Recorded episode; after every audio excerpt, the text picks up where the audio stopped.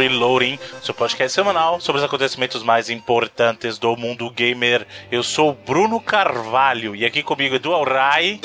É um prazer estar na presença do internacional Felipe Mesquita. E o internacionalmente conhecido Felipe Mesquita. Scorpio tá aí, chegou, finalmente. Muito bem, senhoras, então vamos para as notícias da semana. Olha só, antes de começar, eu quero dar os parabéns aqui a, ao senhor Felipe Mesquita pelo trabalho dele no review do Ukulele. Se você não leu ainda, vai lá, corre no site reloading.com.br e vê confere não só esse, mas todos os reviews desse mês que ele tá on fire aí. Desse mês, dos últimos meses, né? Porque na verdade o mês acabou de começar essa semana, mas ele saiu publicando um monte de coisa já essas últimas semanas. Corre lá. E por que isso?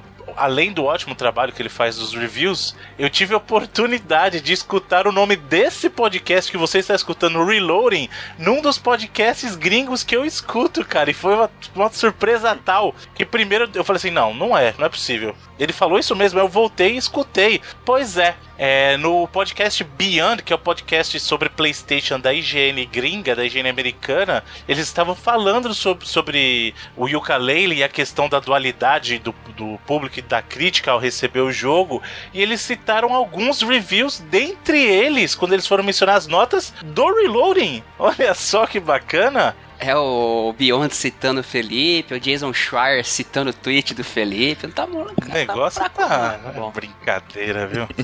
então, muito, muito obrigado a todos vocês. Muito obrigado ao Felipe pelo trabalho excelente que ele faz. Obrigado ao Edu também, que sem ele também não teria nada dessa bodega aqui. E sem vocês que, que estão conosco também não teria nada disso. E é um prazer muito grande você poder ouvir é, o nome de algo né, que que você ajudou a iniciar num podcast que você escuta tanto tempo, porque o, o Beyond agora, com uma formação diferente, o pessoal até sempre me pergunta quais são os podcasts que eu escuto. Eu não costumo escutar tanto podcast nacional. Eu costumo escutar podcasts gringos e, na verdade, já tinha até parado de escutar o Beyond por causa da saída justamente do Greg Miller e do Colin Moriarty, né? Só que eles acabaram o podcast deles do PlayStation também. É, aí né? vai pro Kinda Funny e o é. Colin sai fora. Aí eu voltei pro Beyond e agora eu comecei a escutar também o The Lobby do GameSpot, que é bacaninha também. É bom. Gosto também. E aí você vê um podcast que eu acompanhei tanto tempo, sei lá, acho que há uns 5 anos, pelo menos, ou mais. Acho que o Beyond eu acompanho, é,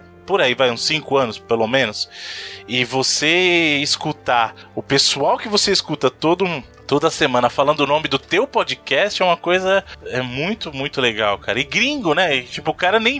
Às vezes ele nem entendeu o review, ele só pegou a nota lá, mas tá, tá lá, falou do reloading, falou a nota. Falei, pô, que legal, cara. Então, muito obrigado a todos vocês e obrigado ao senhor, senhor Felipe pelo excelente trabalho aí com os reviews. É nóis aí, a galera pode ir lá ler mesmo. E agora tá o review certo, porque quando eu publiquei ele a primeira vez, eu publiquei o, a, o primeiro draft dele que eu fiz com bastante sono, então tava, tava tudo errado. Aí só depois que eu fui perceber que ele tinha botado o review errado no ar, mas o review certo lá tá, tá no ar agora. Próximo passo é que os nossos reviews comecem a ser acreditados lá no Metacritic. Se a gente começar a pesar no Metacritic, vai ser louco. Logo, logo, hein? Por que não? É, eu não sei é, nem como é que funciona isso direito, mas vamos dar uma, vamos dar uma checada aí pra ver é. se. Né? Muito bem.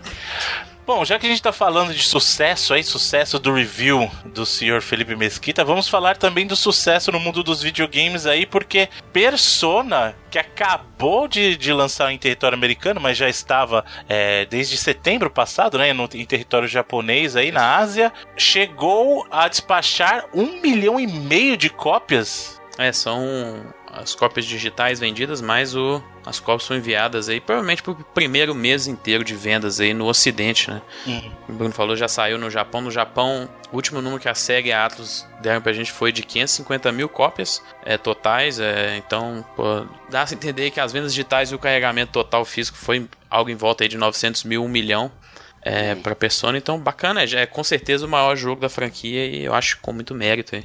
A SEGA voltou, Bruno Carvalho?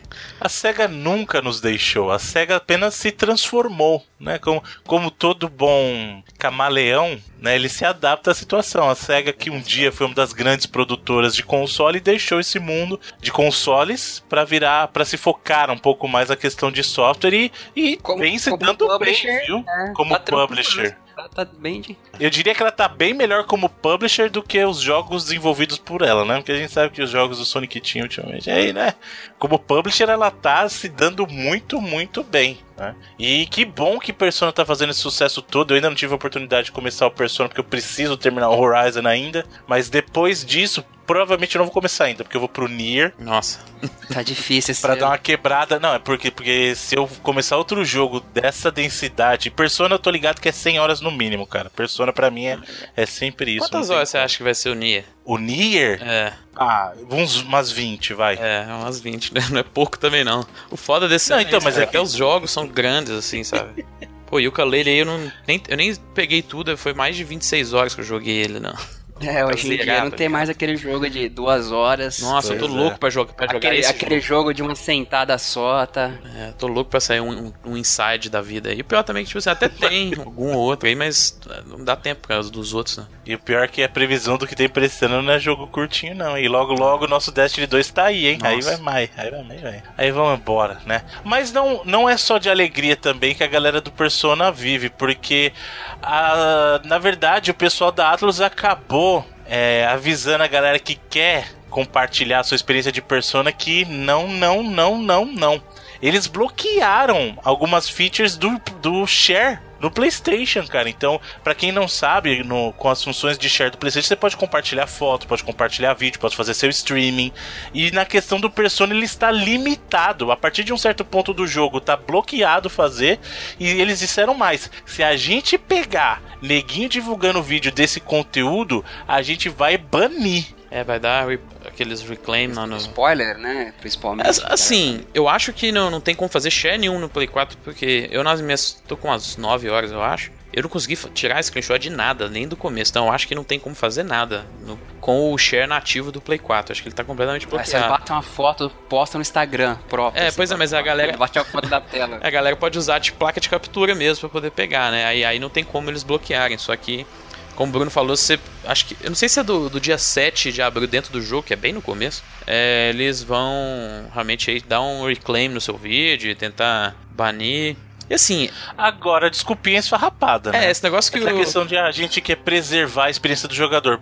Peraí, o vídeo, principalmente no YouTube, não é igual a TV que o cara mudou de canal tá passando. O cara tem que ir ativamente atrás. Né? Então como é que você... Se o cara foi atrás é porque ele não tá ligando pra spoiler. E o que eu acho, acho... Que na verdade eles querem é o seguinte: evitar que o pessoal jogue no YouTube. Certeza. o pessoal senta e assiste o jogo inteiro no YouTube. Ah, eu não preciso mais comprar porque eu vi a história aqui. Com certeza. É isso que eles querem. Não tem essa de É que eles- proteger. Eles estão no direito também, né? Não vão falar que é. Não, tudo bem, mas o que eu tô dizendo é que a desculpa não cola, né, gente? Falar que eu tô sim. querendo proteger o gamer do spoiler. Se o cara não quiser Aquela spoiler, ele não vai clicar. Desculpa eufêmica, assim. É, isso aí. Eu, É. Até, eu até vi uma galera, troquei uma galera que mexe com PR de umas publishers aí, e eles falaram que, tipo assim, a gente sempre fala que, ah, o, pô, quando você tá fazendo um vídeo sobre um jogo, um stream, você tá dando marketing de graça, né? E você tá impulsionando as vendas.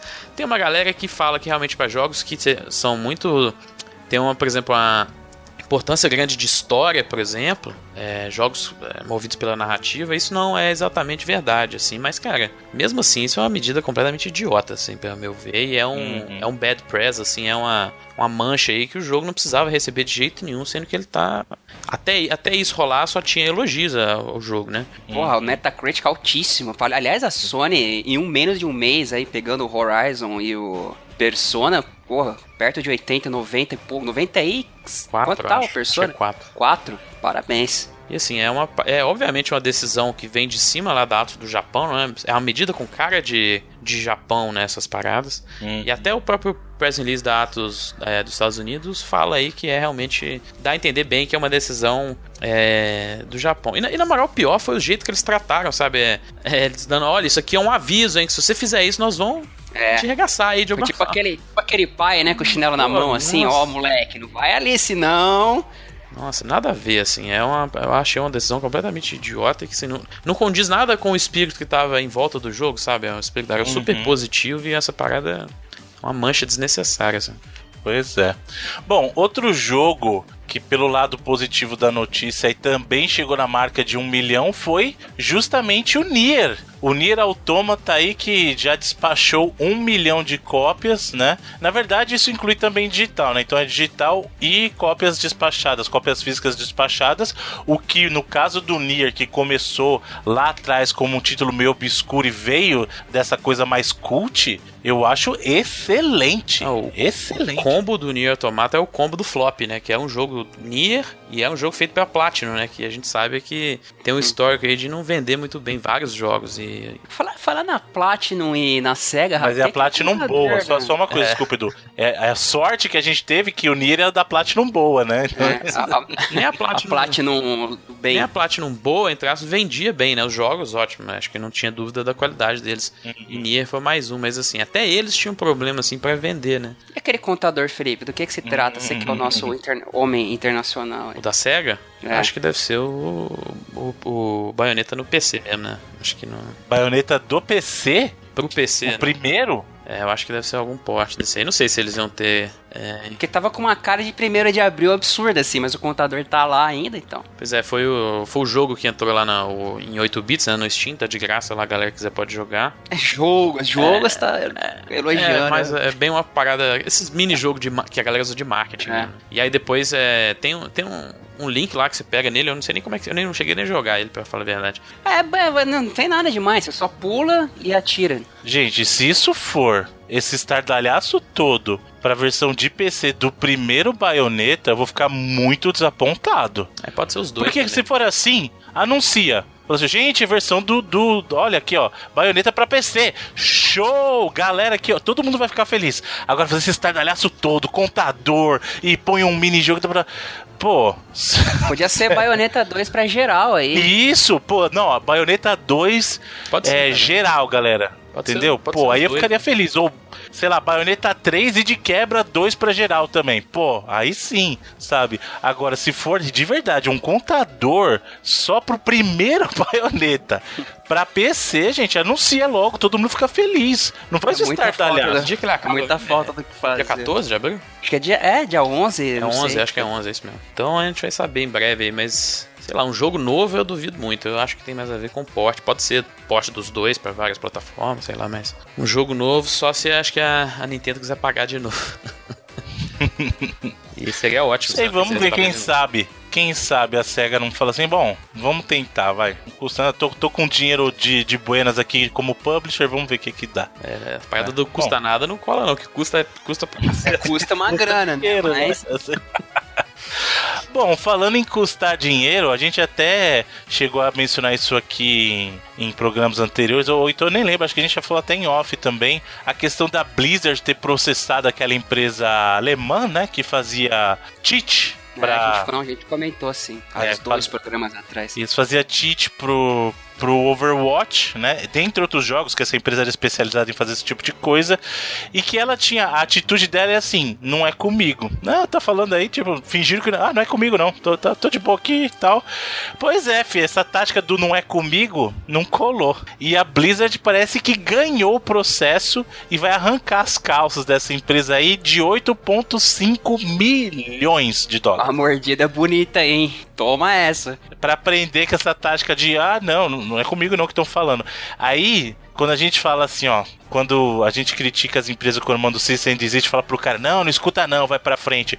Se uma empresa não consegue com o tanto de imagina que alguém pode contra os advogados da Nintendo, por exemplo. Você acha que alguém pode? Não pode, pessoa física. Aí a empresa dessa finge que não tá ouvindo a Blizzard no Overwatch, que é a galinha do, dos ovos de ouro dele atualmente. Você acha que eles não iam meter. Bosland, a empresa, Bruno. É, Bosland, é uma Bósnia mesmo, né? Então, é isso que deu. Tomou o processinho, 8, 8 milhões e meio. Às vezes escutar é melhor, né, gente? Se tivesse escutado e parado, ah, agora vai tomar um prejuzinho de 8,5 aí. E ver o que que dá. E não é 8,5 milhões de reais, não, viu? 8,5 milhões de dólares, que é praticamente um trilhão de reais já na cotação.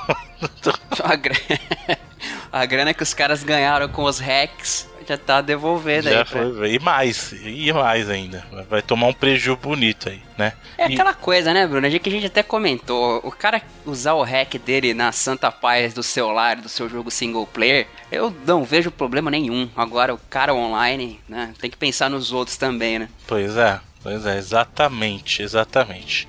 Bom, outra notícia aí pro futuro que pode deixar muita gente feliz, não sei, é que parece que foi aprovado aí o desenho animado do Mega Man mesmo e que tá para ser lançado aí vai ser lançado em 2018. O que vou te falar a verdade, hein? Nem, nem, nem é tão importante, porque o que tem para lançar em 2018, que é muito mais importante, que não tem a ver com esse programa, mas eu falo mesmo, é a volta de Sakura Card Captors. Boa. Esse sim, 2018, show! Aí sim. Show! Mas Aí o desenho sim. do Mega Man a gente chegou a comentar. Acho que será até ano passado. Foi quando bem mostraram o visual, né? Que era horrendo. Que é ridículo. Mas mudaram um pouco. É, é, é da mesma galera do Ben 10 lá. Igualzinho. Você vê que é até bem parecido. Eles mudaram um pouco, né? O visual. Melhorou um pouquinho, mas. É, tá um pouquinho mais, tá um pouquinho mais. Eu, assim, vendo esse, ele tem, a gente deixa até a foto aí se puder, Felipe, por gentileza. Ele é uma modernizada, assim, eu não achei ruim não, pelo menos essa foto de, de a rec- mais recente eu não, não achei tão ruim A gente tem não. que pensar que esse desenho tem que agradar nem um pouco a gente que jogou os clássicos, né? Não Uhum. tem nada a ver com a gente esse desenho. Então. Até porque Mega Man, cara, qual foi o último jogo do É. Mega Man mesmo? Acho que o. Bom, o 10. os 10, né? né? Então, a gente já, foi- já faz o quê? Uns 7, 8 anos É, já? muito tempo. E mesmo É, assim, ele, ah, ele não era o mercado que ele queria ir atrás, não era nem o mercado atual também, né? Era a galera é, old school mesmo. Então esse desenho é pra. Pô, vai passar no Cartoon Network, eu acho, né? Não é pra galera jovem. Isso, era pra ser no Disney XD lá e... Só que vai ser no Cartoon Network. É, esse desenho pra É, molecada, vai. acho, acho de boas também. Eu, eu passei realmente dessa fase de achar ruim do que a galera faz com os videogames fora do videogame, assim. Acho que vai lá, ganha o dinheiro que É, der pra ganhar. ajudar, de repente, se ajudar a trazer um público novo, uma molecada curtir, anima a Capcom, sei lá, de fazer alguma coisa que não seja porte pra Celular. tela touch, vai que, nunca se sabe. Bom, de qualquer maneira, tá aí, 2018 tem algo muito bom pra todos nós. Sakura Card Captor, gente, um abraço. Vai ficar o link no post, vai estar o link no post Do que? Da trilha sonora. trailer, não, do é. trailer do retorno do Sakura Card Captor pra 2018. Vai estar aí o Botar, link no botar o link pra playlist da, da série inteira que tem no YouTube dublado. Também, pode Né? ser, não tem problema. Qual que é aquele Crun- Crunchyroll? Lá não tem? Não tem, cara. A primeira coisa que eu fiz quando eu, quando eu baixei o Crunchyroll pela primeira vez foi procurar Card Captor. E toda vez que eu abro o Crunchyroll, eu procuro. Não tem, cara. É. Infelizmente não tem. Eu não vou confirmar nada, eu só falo essas coisas na presença do meu advogado, mas eu posso ou posso não ter assistido esse Sakura Card Captors inteiro pelo YouTube dublado.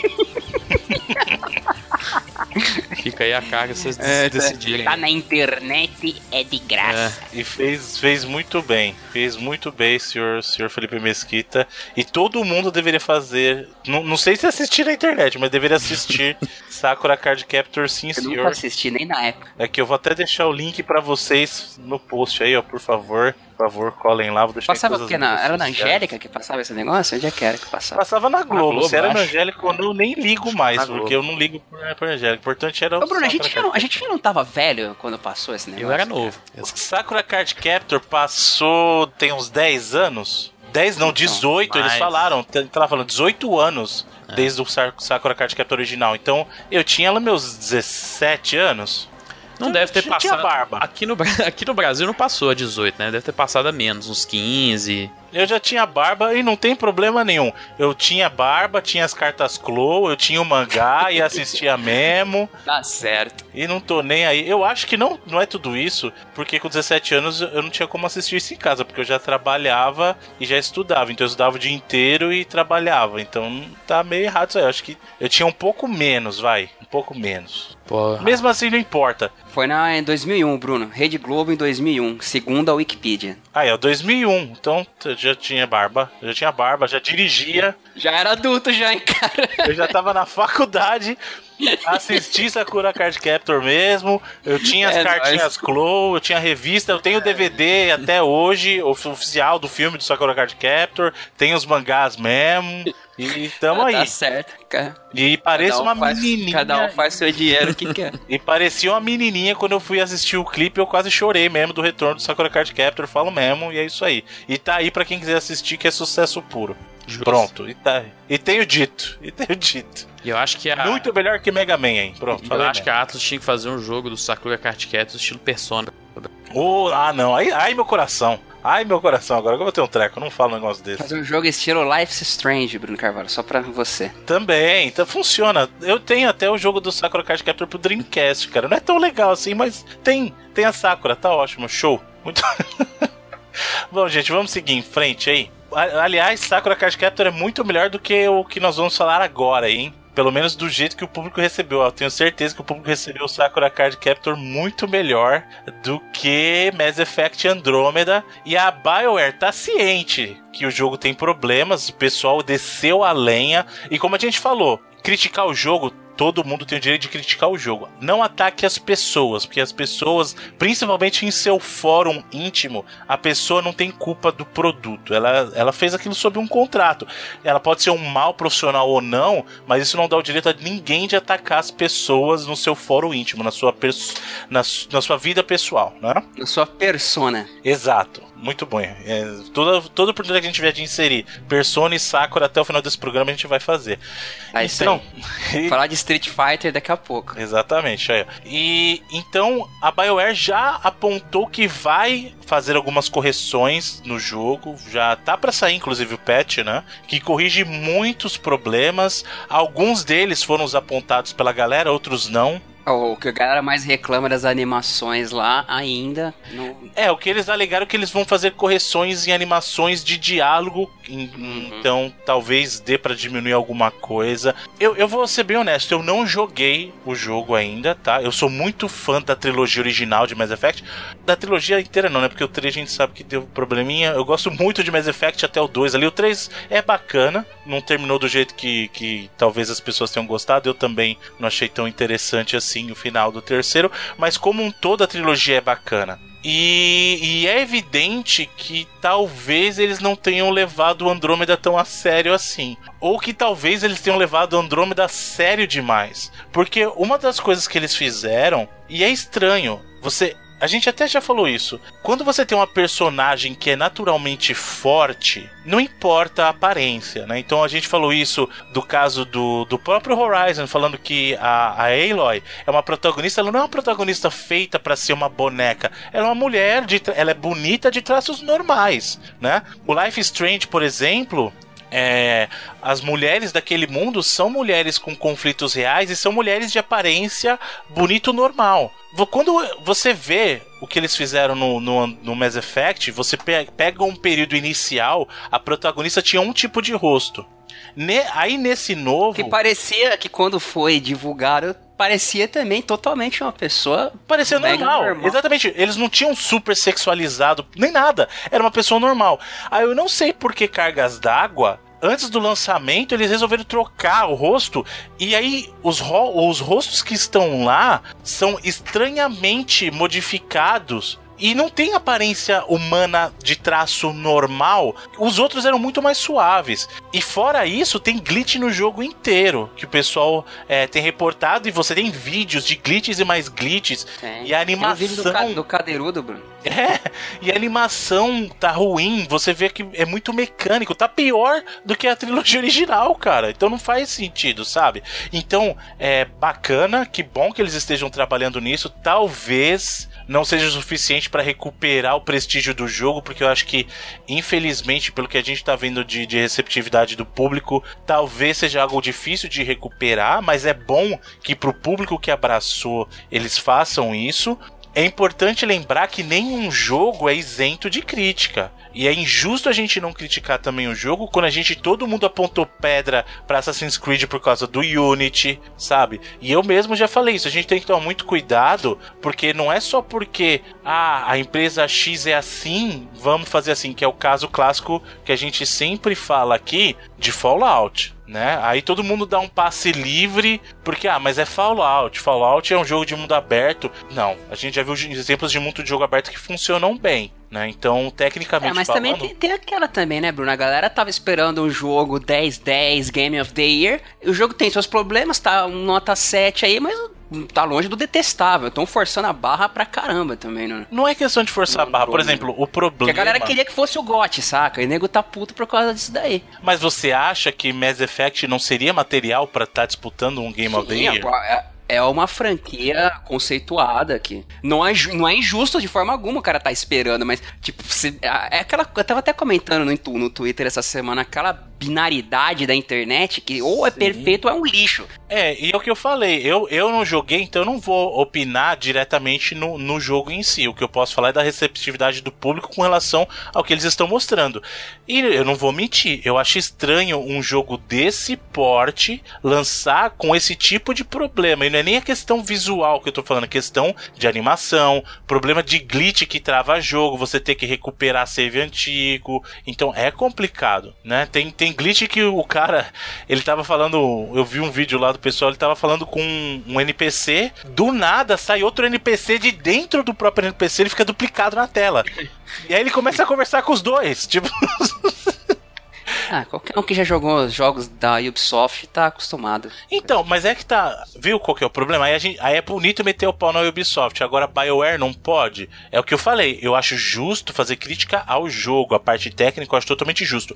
Não acho certo você criticar as pessoas, porque as pessoas são funcionários. Muito menos pegar alguém que você nem sabe se era Isso. ou não, né? E nem era responsável, nem tá mais na empresa, só para pegar para Cristo aí. Exato. Agora, minha torcida. Também comentamos aí um programa é, anterior. Que bom que a BioWare está fazendo essas correções pro público que é fã do Andrômeda, que bom. É, e tomara que consiga corrigir muitos desses problemas, mas eu acho, particularmente, que o dano já tá feito. Infelizmente, você só tem uma oportunidade para fazer a primeira impressão. Principalmente considerando esse começo de ano que a gente teve que todo jogo tá batendo lá em cima e o Mass Effect a galera esperasse que fosse bater de frente com esses caras e não foi, né? E de novo, o Edu tá certo no seguinte: ah, o jogo não é 9, não é 10, mas também não é essa porcaria toda, não é um 3, não é um 4 tá um, ali no 5, 6, 7, talvez. Não, tá, tá na média 7 lá. 7, 7,5. Mas não, não, não podemos negar que é o pior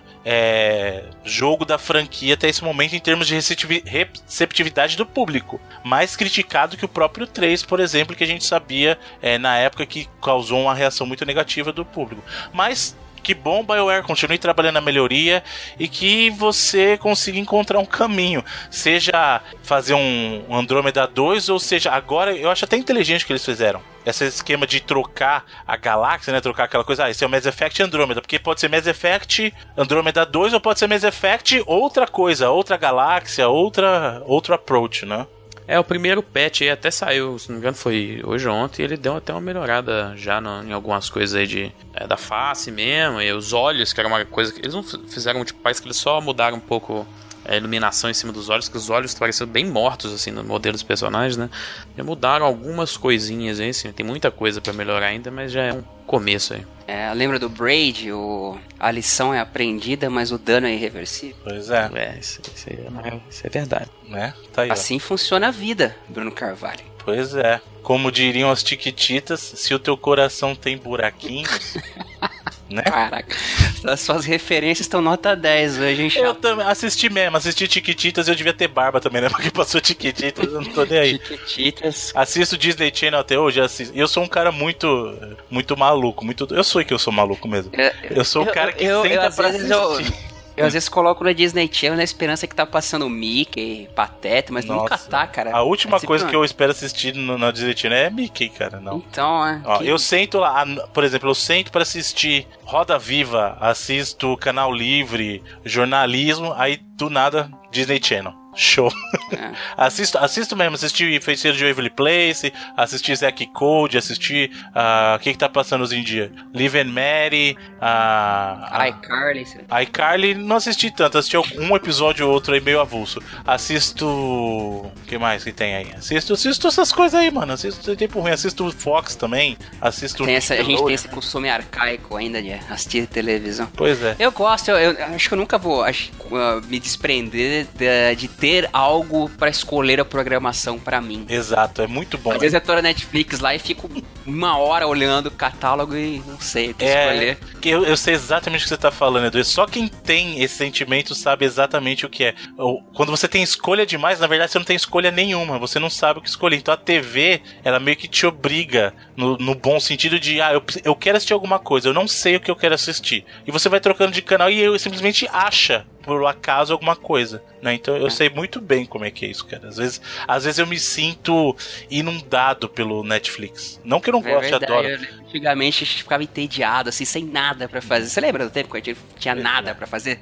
Sentado não tinha nada, absurda. e hoje tem dia tem tanta coisa que às vezes você não acaba fazendo nada, assim, você não consegue escolher o que, que você faz. aliás, também só para não ficar no meu lado infantil, vou recomendar também pessoal que tem Netflix aí, assistam o Designated Survivor que voltou. Ele teve os 10 primeiros episódios lá, a série com Kiefer Sutherland, é muito bom. Não é o Jack Bauer, tá? Mas ele é o presidente dos Estados Unidos, é legal, que é, é inverte os papéis e agora voltou porque eles fizeram os 10 primeiros e agora eles estão voltando semana a semana. Então já voltou aí desde a semana passada, assistam. É muito, muito bacana esse e seriado. Coincidentemente, esses dias estava passando na televisão de madrugada e me peguei assistindo Linha Mortal. Um ótimo filme. Kiefer Sutherland era bem jovem na época, tem o Kevin Bacon, Julia Roberts. Sim, sim. É um filme, filme bem bacaninha, bem bacaninha. É do Josh Schumacher, inclusive, veja só você. Olha só, tá vendo? Nem sempre ele erra, tá vendo que coisa? Sim, ele fez filmes bons. Dia de Fúria é um filmaço, né, Sim, aí é incontestável, né? Inclusive tá, tá de brincadeira. Mas hoje o off-topic tá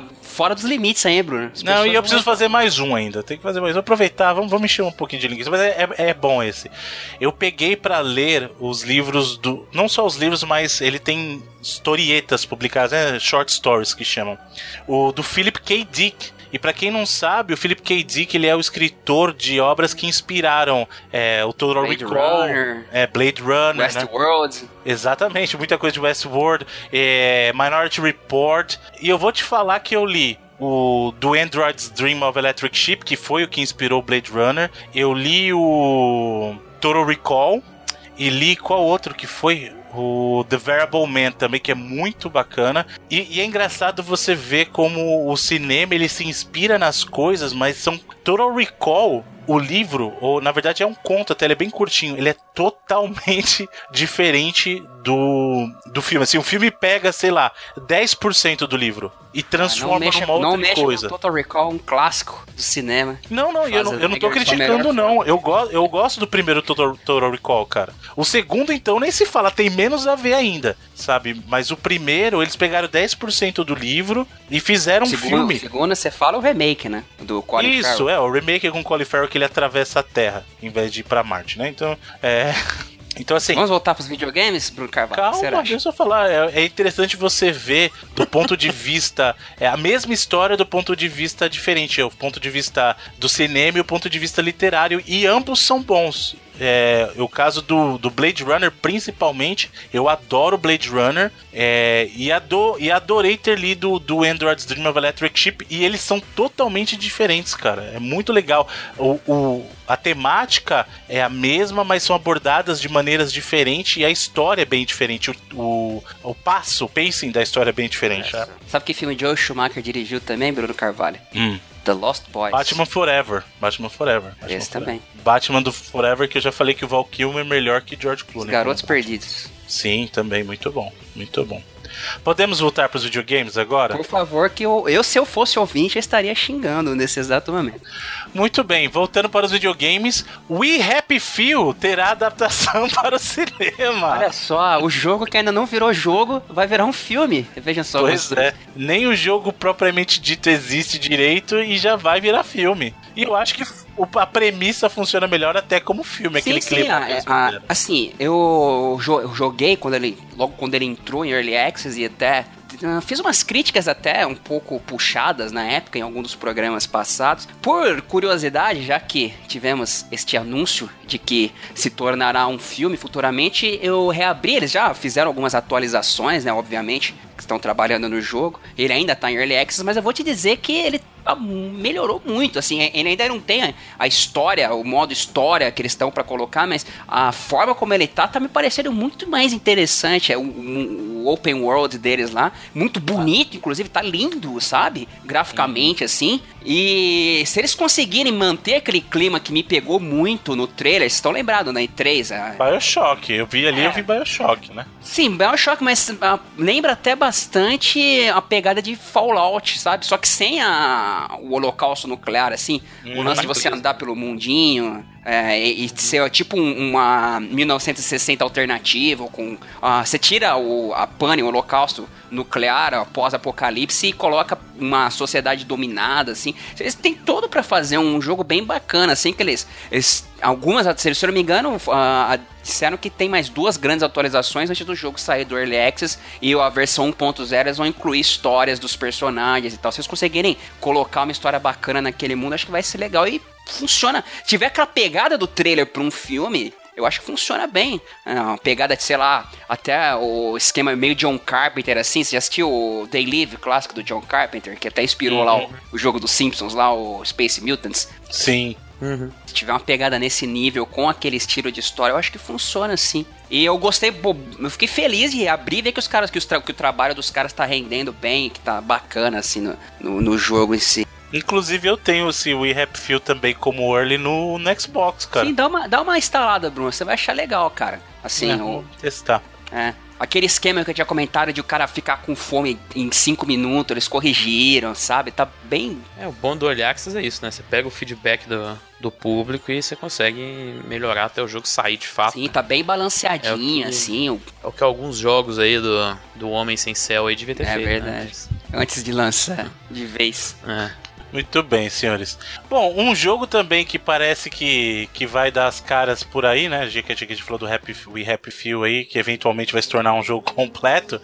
Esse, na verdade, já é um jogo completo, já tem um tempo, mas parece que vai aparecer nos consoles agora. Marvel Heroes Omega que parece muito com o DC Super Heroes, lá, o DC Universe Online lá, vai chegar para Play 4 e Xbox One aí depois de anos já disponível no PC, né?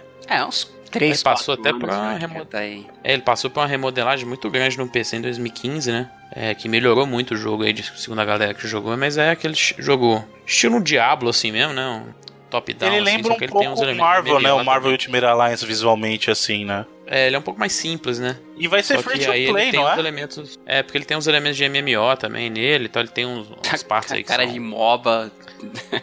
É, é mais ou menos, é. No PC, depois que ele sofreu lá as mudanças drásticas lá em 2015, que agora ele sai por ano, né? Marvel Heroes 2015, é 2016. No console acho que não vai ser assim, mas é. Ele mudou muito e ganhou muitos, muitos adeptos, assim, nesses dois últimos anos. Então, portar para os dois consoles é uma, uma boa ideia. Eu vou admitir que eu achei ele bem feinho no trailer, hein? Vou falar bem zoado. Bem zoado mesmo. Não sei se eu vou jogar nem de graça. Eu gosto muito dos heróis da Marvel, mas de vai depender muito do gameplay, cara. Se o gameplay for estilo o Ultimate Alliance mesmo, aí eu até arrisco um pouco mais de jogar. Agora, se ele for muito puxado pro que era o DC Universe Online, mais MMO mesmo, aí talvez eu não queira, não. Aí eu vou ter que passar. Mas tá aí. Quando que lança? Já tem a data? Não, né? Então. É esse ano, eu não, acho que não chegou, né? Um dia chega. Um dia de 2017 chega. Talvez. Bom, infelizmente temos uma notícia aqui muito triste, porque o pessoal da Mad Cats aí vai sair do mercado, né? Eles acabaram abrindo falência. E para quem não sabe, a galera do Mad Cats é uma galera que era especializada em fazer periféricos para consoles, principalmente controles da Mad Cat são muito famosos, né? Sim, há muitos, e... muitos anos já, né? Sim, e também periféricos pro, pro Rock Band e tal. Então, é triste, né? Eles foram até a publisher, né, da, do último do Rock Band 4 aí demanda muito maior do que do que aconteceu, né? Não teve uma ressurgência mesmo de esses jogos com instrumentos aí que teve tanto o Guitar Hero Live quanto o Rock Band 4 juntos. E tanto a, a Mad Cats, que foi a publisher, sofreu bastante, e a própria Harmonix também, que foi a developer, Mandou tem gente mandado embora, tá reformulando bastante. Constantemente. Né? Acho que esse ano foram umas 20 pessoas da Harmonix que já terminaram o contrato também, então também tá passando por umas reformulações aí. E, e, e eles abriram aquele tipo de falência que a gente até comentou no locadora passado, que é o fecha as portas, vende tudo, não é concordata, né? Que eles, uhum. que tem aquele aquela sobrevida. Eles fecharam mesmo, infelizmente, né? Tem que pagar a dívida e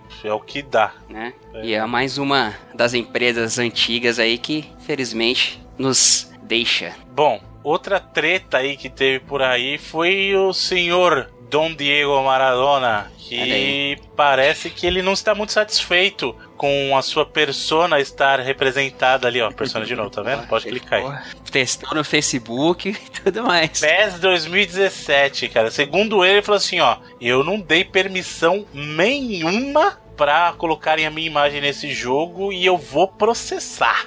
É, e depois a Konami até rebateu e disse, não, porque tem uma brecha, não sei de onde, envolvendo não sei quem, que a gente pode usar e tal, né? Tá tudo na legalidade. E o Maradona falou, não, senhor, eu vou meter o processo, vou arrancar toda essa grana que vocês estão ganhando com a minha imagem e vou construir campo para as criancinhas jogar bola. Ele, mas foi, esse aí foi malandro dele, né? Né?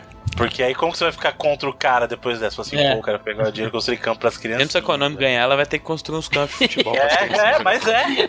É, exatamente. Tipo, não tem. Ele, ele fez assim, ó, checkmate. Porque não tem como, não tem como, cara. Essa jogada foi genial. E, e é delicada essa coisa, porque assim, a gente sabe, inclusive no Brasil, tem jogo que sai só com alguns times do Brasil, porque na teoria, tanto a EA quanto a Konami, elas negociam, na teoria, com. Não é com o time, eles negociam com as confederações. E aí a gente ligas, sabe né? que. em- É, com as ligas e tal. Só, em alguns só no Brasil que é uma bagunça foda. É, Porque você não então. tem uma- você não tem uma unidade. E né? aí no Brasil o pessoal fala assim: não, não tem que negociar nada com a CBF, não tem que negociar nada com ninguém. Aqui vai ser individualmente com cada time. Sim, Tanto E que aí você vê que sempre foi histórico, né? Tem time que. Tem jogo, um ano de jogo que tem os times, tem ano que não tem. Sim, é uma baderna. Tem ano E que tem um aí? time, mas não tem o outro. Quando você negocia com as ligas ou com as confederações, fica-se subentendido que o repasse do dinheiro acontece para os atletas pelo direito de imagem. E aí, no caso do Maradona, que, digamos, ele é um atleta de clubes, né? Historicamente falando, ele foi atleta lá do, do Boca Juniors, né? Ele foi atleta do, da seleção argentina. Talvez eles tenham subentendido que eles possam usar a imagem dele e que em algum momento isso ia repassar para ele, né? Não sei. Mas é complicado, é delicado esse negócio de direito de imagem para jogo de esporte, cara. E ele, se ele não tá recebendo dinheiro, eu acho que ele tá no direito dele também, né? Então, Vamos ver como é que vai. Essa vai ser mais uma que a gente vai ouvir falar bastante aí futuramente. sim. E parabéns pelo checkmate, senhor Diego Maradona. Muito bem, muito bem jogado. Né? Se fosse nos anos,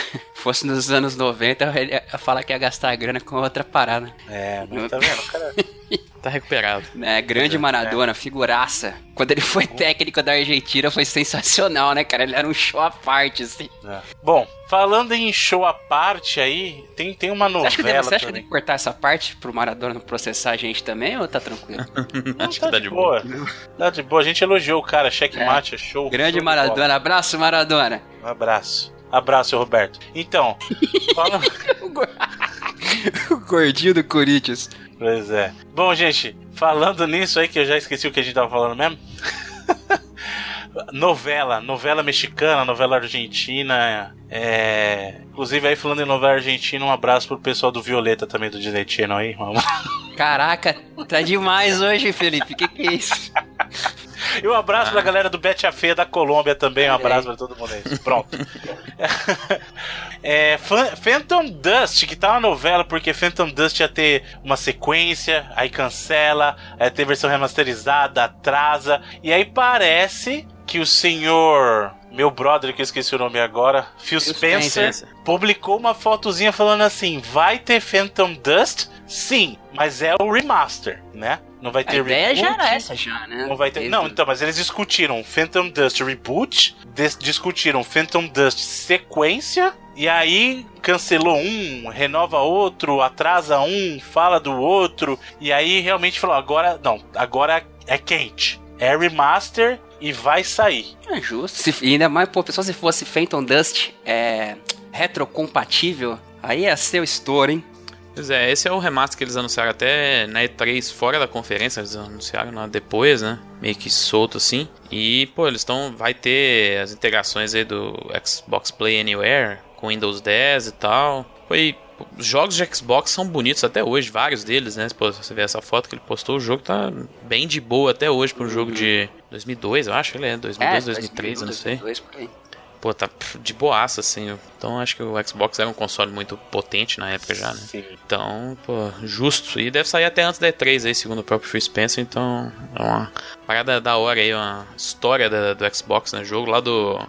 Sempre esqueço o nome dele, mas é o cara do, do Panzer Dragoon lá, né? É, um Ele é cult, quem né? foi- Se tornou um cult do, do- do Xbox. Phantom Dust.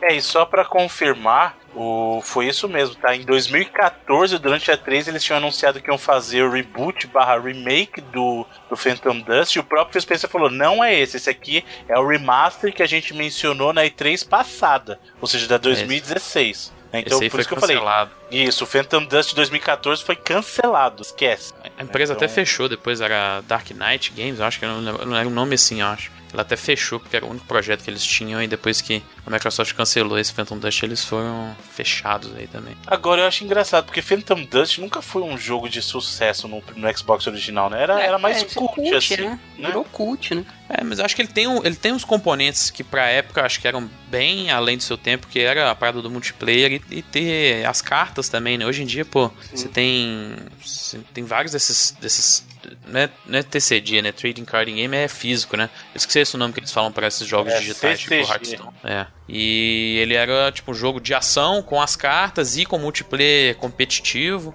Pô, então ele, ele tem uns elementos aí que funcionariam no mercado de hoje. Eu até entendo assim, a ideia deles. Mas infelizmente lá, acho que era Dark Side Games era o que era developer. É, infelizmente não deu, né? Teve até uns problemas aí na, que a Microsoft não queria, segundo eles, né, depois né, não queria dar mais é, um funding maior, que um funding tinha, o, o, orçamento do jogo era super limitado e eles não iam dar conta de fazer o que a Microsoft queria com o dinheiro e acabou cancelando, mas assim, ela ainda vai ter todas as opções lá de multiplayer pela Xbox Live, vai ter lá o Xbox Play Anywhere também com Windows 10, então é uma parada muito da hora aí pros galera mais hardcore do Xbox. Cults, tipo Eternal Darkness, esses jogos assim que pouca gente joga e muita gente é, ama. A galera chora até hoje né, pela, da Nintendo aí, por esses jogos, né?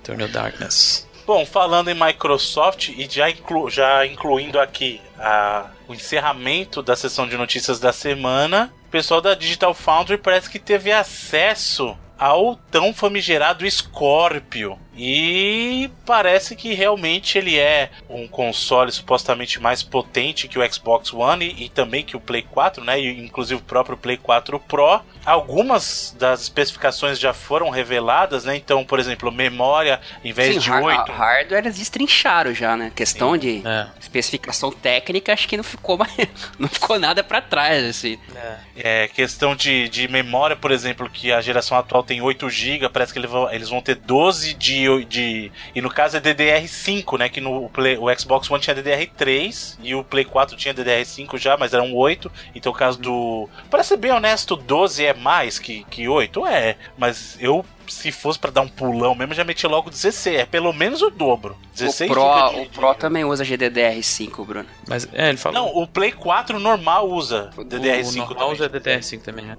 O Pro, o Pro em relação Quem usava 4, DDR3 era só o Xbox One mesmo, entendeu? Por isso é. que E aí o, o Pro, a grande mudança realmente foi no, no clock de GPU dele, né? Uhum. O, o Scorpio ele tem um incremento aí com, como o Bruno falou, não tão grande, mas em relação aos consoles que tem no mercado significativo para ele entregar de fato o que o PlayStation 4 Pro deveria ter sido, né? Ele tem aí a capacidade, segundo a própria Digital Foundry, realmente de é, renderizar jogos em 4K nativo rodando a 60 quadros por segundo, né? Que é em tese aí o que a Sony deveria ter quis, feito com, né? É, queria justificar a existência do Pro, mas aí o Pro é a maioria é até existem jogos com 4K nativo, mas a maioria é aquele checkerboard, né? Que, é o que eles chamam de 4K dinâmico, né? Porque é realmente um hardware com specs inferiores, assim, né? O Xbox, é, o Scorpio, ele realmente tem a cara, ele tem uma premissa parecida, né? Só que ele tem o poder realmente para entregar essa premissa diferente do que o PlayStation 4 Pro não tinha direito, né?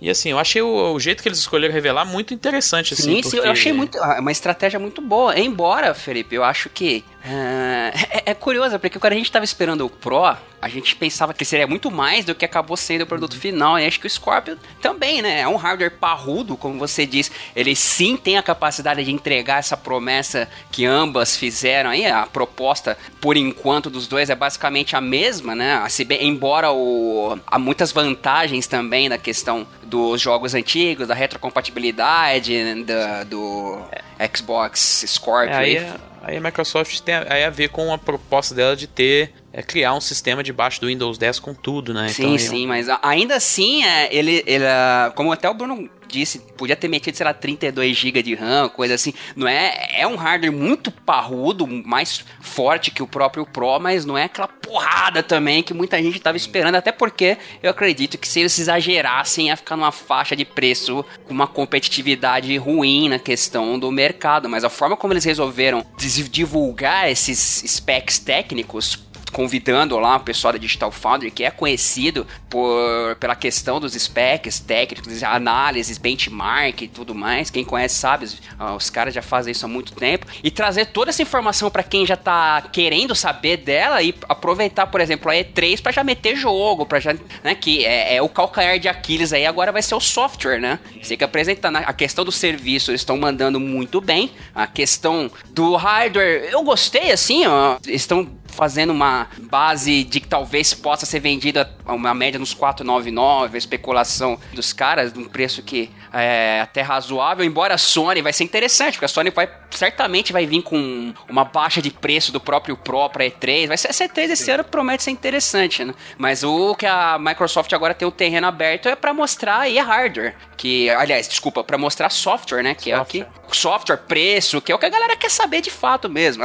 Atendeu a demanda do hardware, agora o que a galera quer saber é mesmo, deixa aí pros próximos meses, E3 tá logo aí, junho tá logo aí. E é engraçado você ver que é um approach bem, como você vê como duas mentalidades diferentes produzem approaches diferentes, né? O caso da Nintendo segurou ao máximo o spec, não revelava nada do Switch, que é uma mentalidade bem japonesa, né? aquela coisa mais conservadora. Ainda não revelou direito. É, e ninguém, na verdade, ninguém sabe direito. Sabe né? porque os caras abriram aí na, na, na Tora aí, nego fuçando, porque a Sim. Nintendo mesmo não. E o caso da Microsoft, que ela tá tão confiante, digamos, no que ela fez, que ela falou assim: não, em vez de eu revelar ainda para você, eu vou botar isso aqui na mão de uma galera que é conhecida por destrinchar, destrinchar hardware e deixar eles falarem para vocês o que que é. Então são dois approaches bem diferentes e é interessante ver o que que isso vai produzir de resultado, né? Até porque é, o Edu tocou num ponto importante Óbvio que os jogos serão importantes e, e, em teoria, a premissa da Microsoft é os jogos de One vão rodar no Scorpio normalmente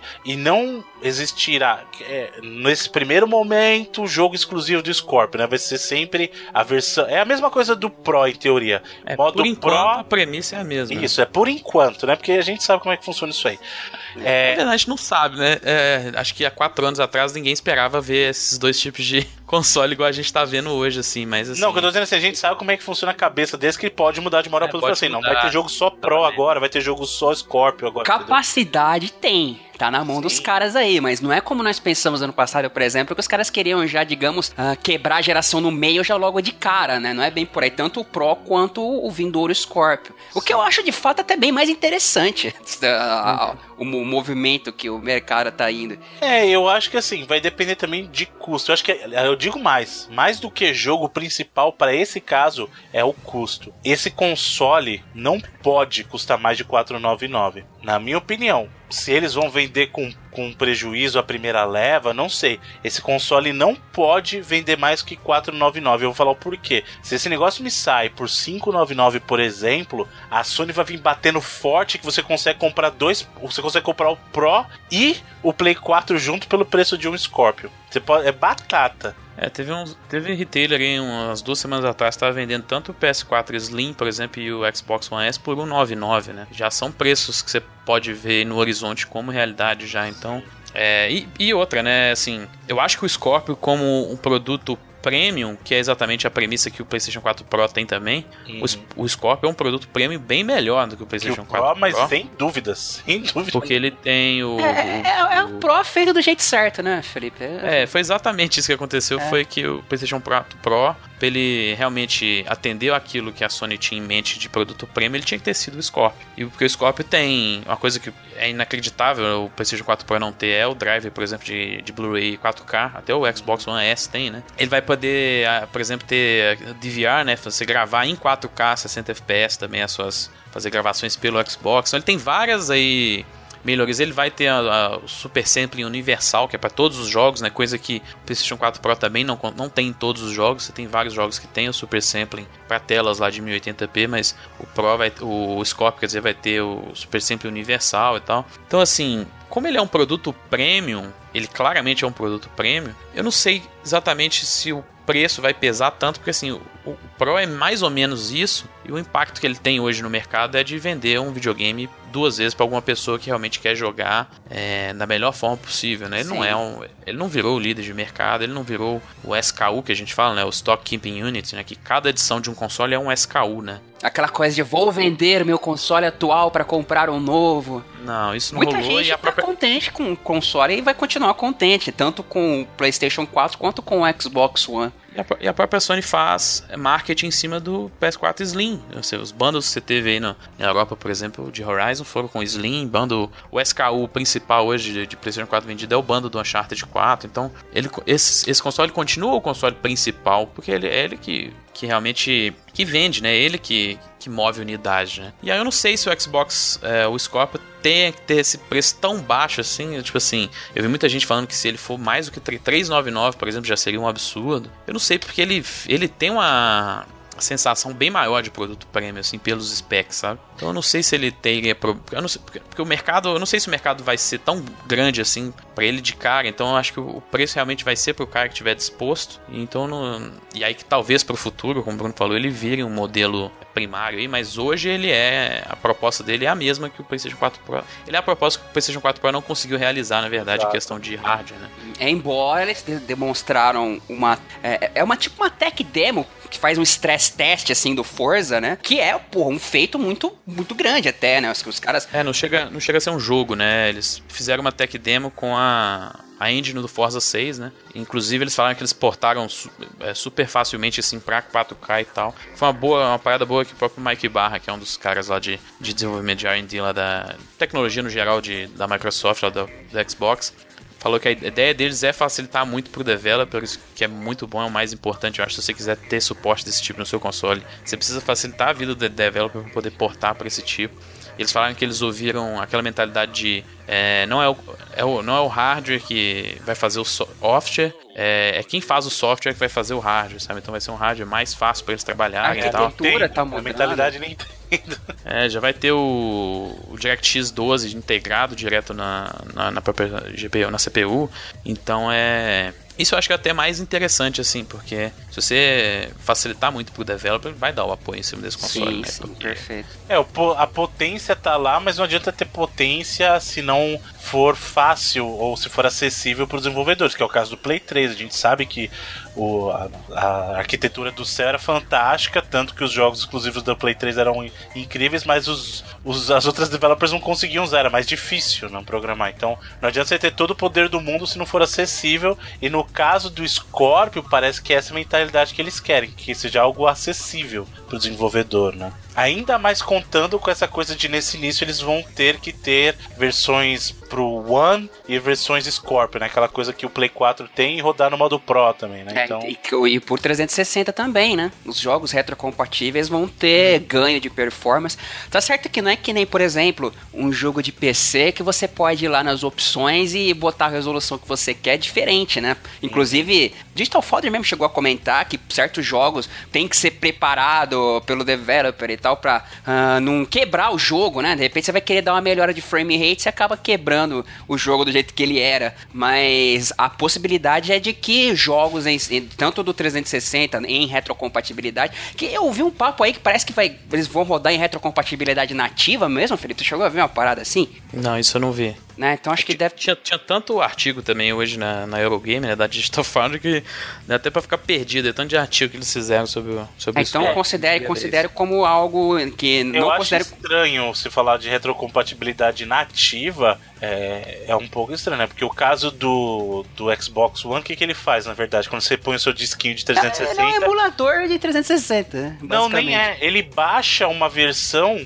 como se fosse com um patch da rede, entendeu? Ele não roda o teu disco direto, ele baixa um porte. Sim, mas, mas ainda assim ele tá meio que emulando o 360, né? Não tá. Ele, ele emula o sistema do 360, né? Agora, se você tá falando de retrocompatibilidade nativa, é o cara botar o disco e rodar direto do disco, né? Então. Não, assim, considere, considere isso como rumor, então, não é uma, uma informação concreta. Eu vi meio por uhum. cima também. Mas o que a verdade em que os caras divulgaram mesmo é, é que é pra haver benefício também em jogos tanto da retrocompatibilidade quanto do próprio Xbox One, os jogos anteriores ao Scorpio. Tudo bem, veremos. Veremos em breve, acho que E3 vai ter preço, vai ter jogo, vai ter tudo. Nome, né? Ele, ele, Scorpio não deve é, ser o nome. Scorpio talvez não seja o nome.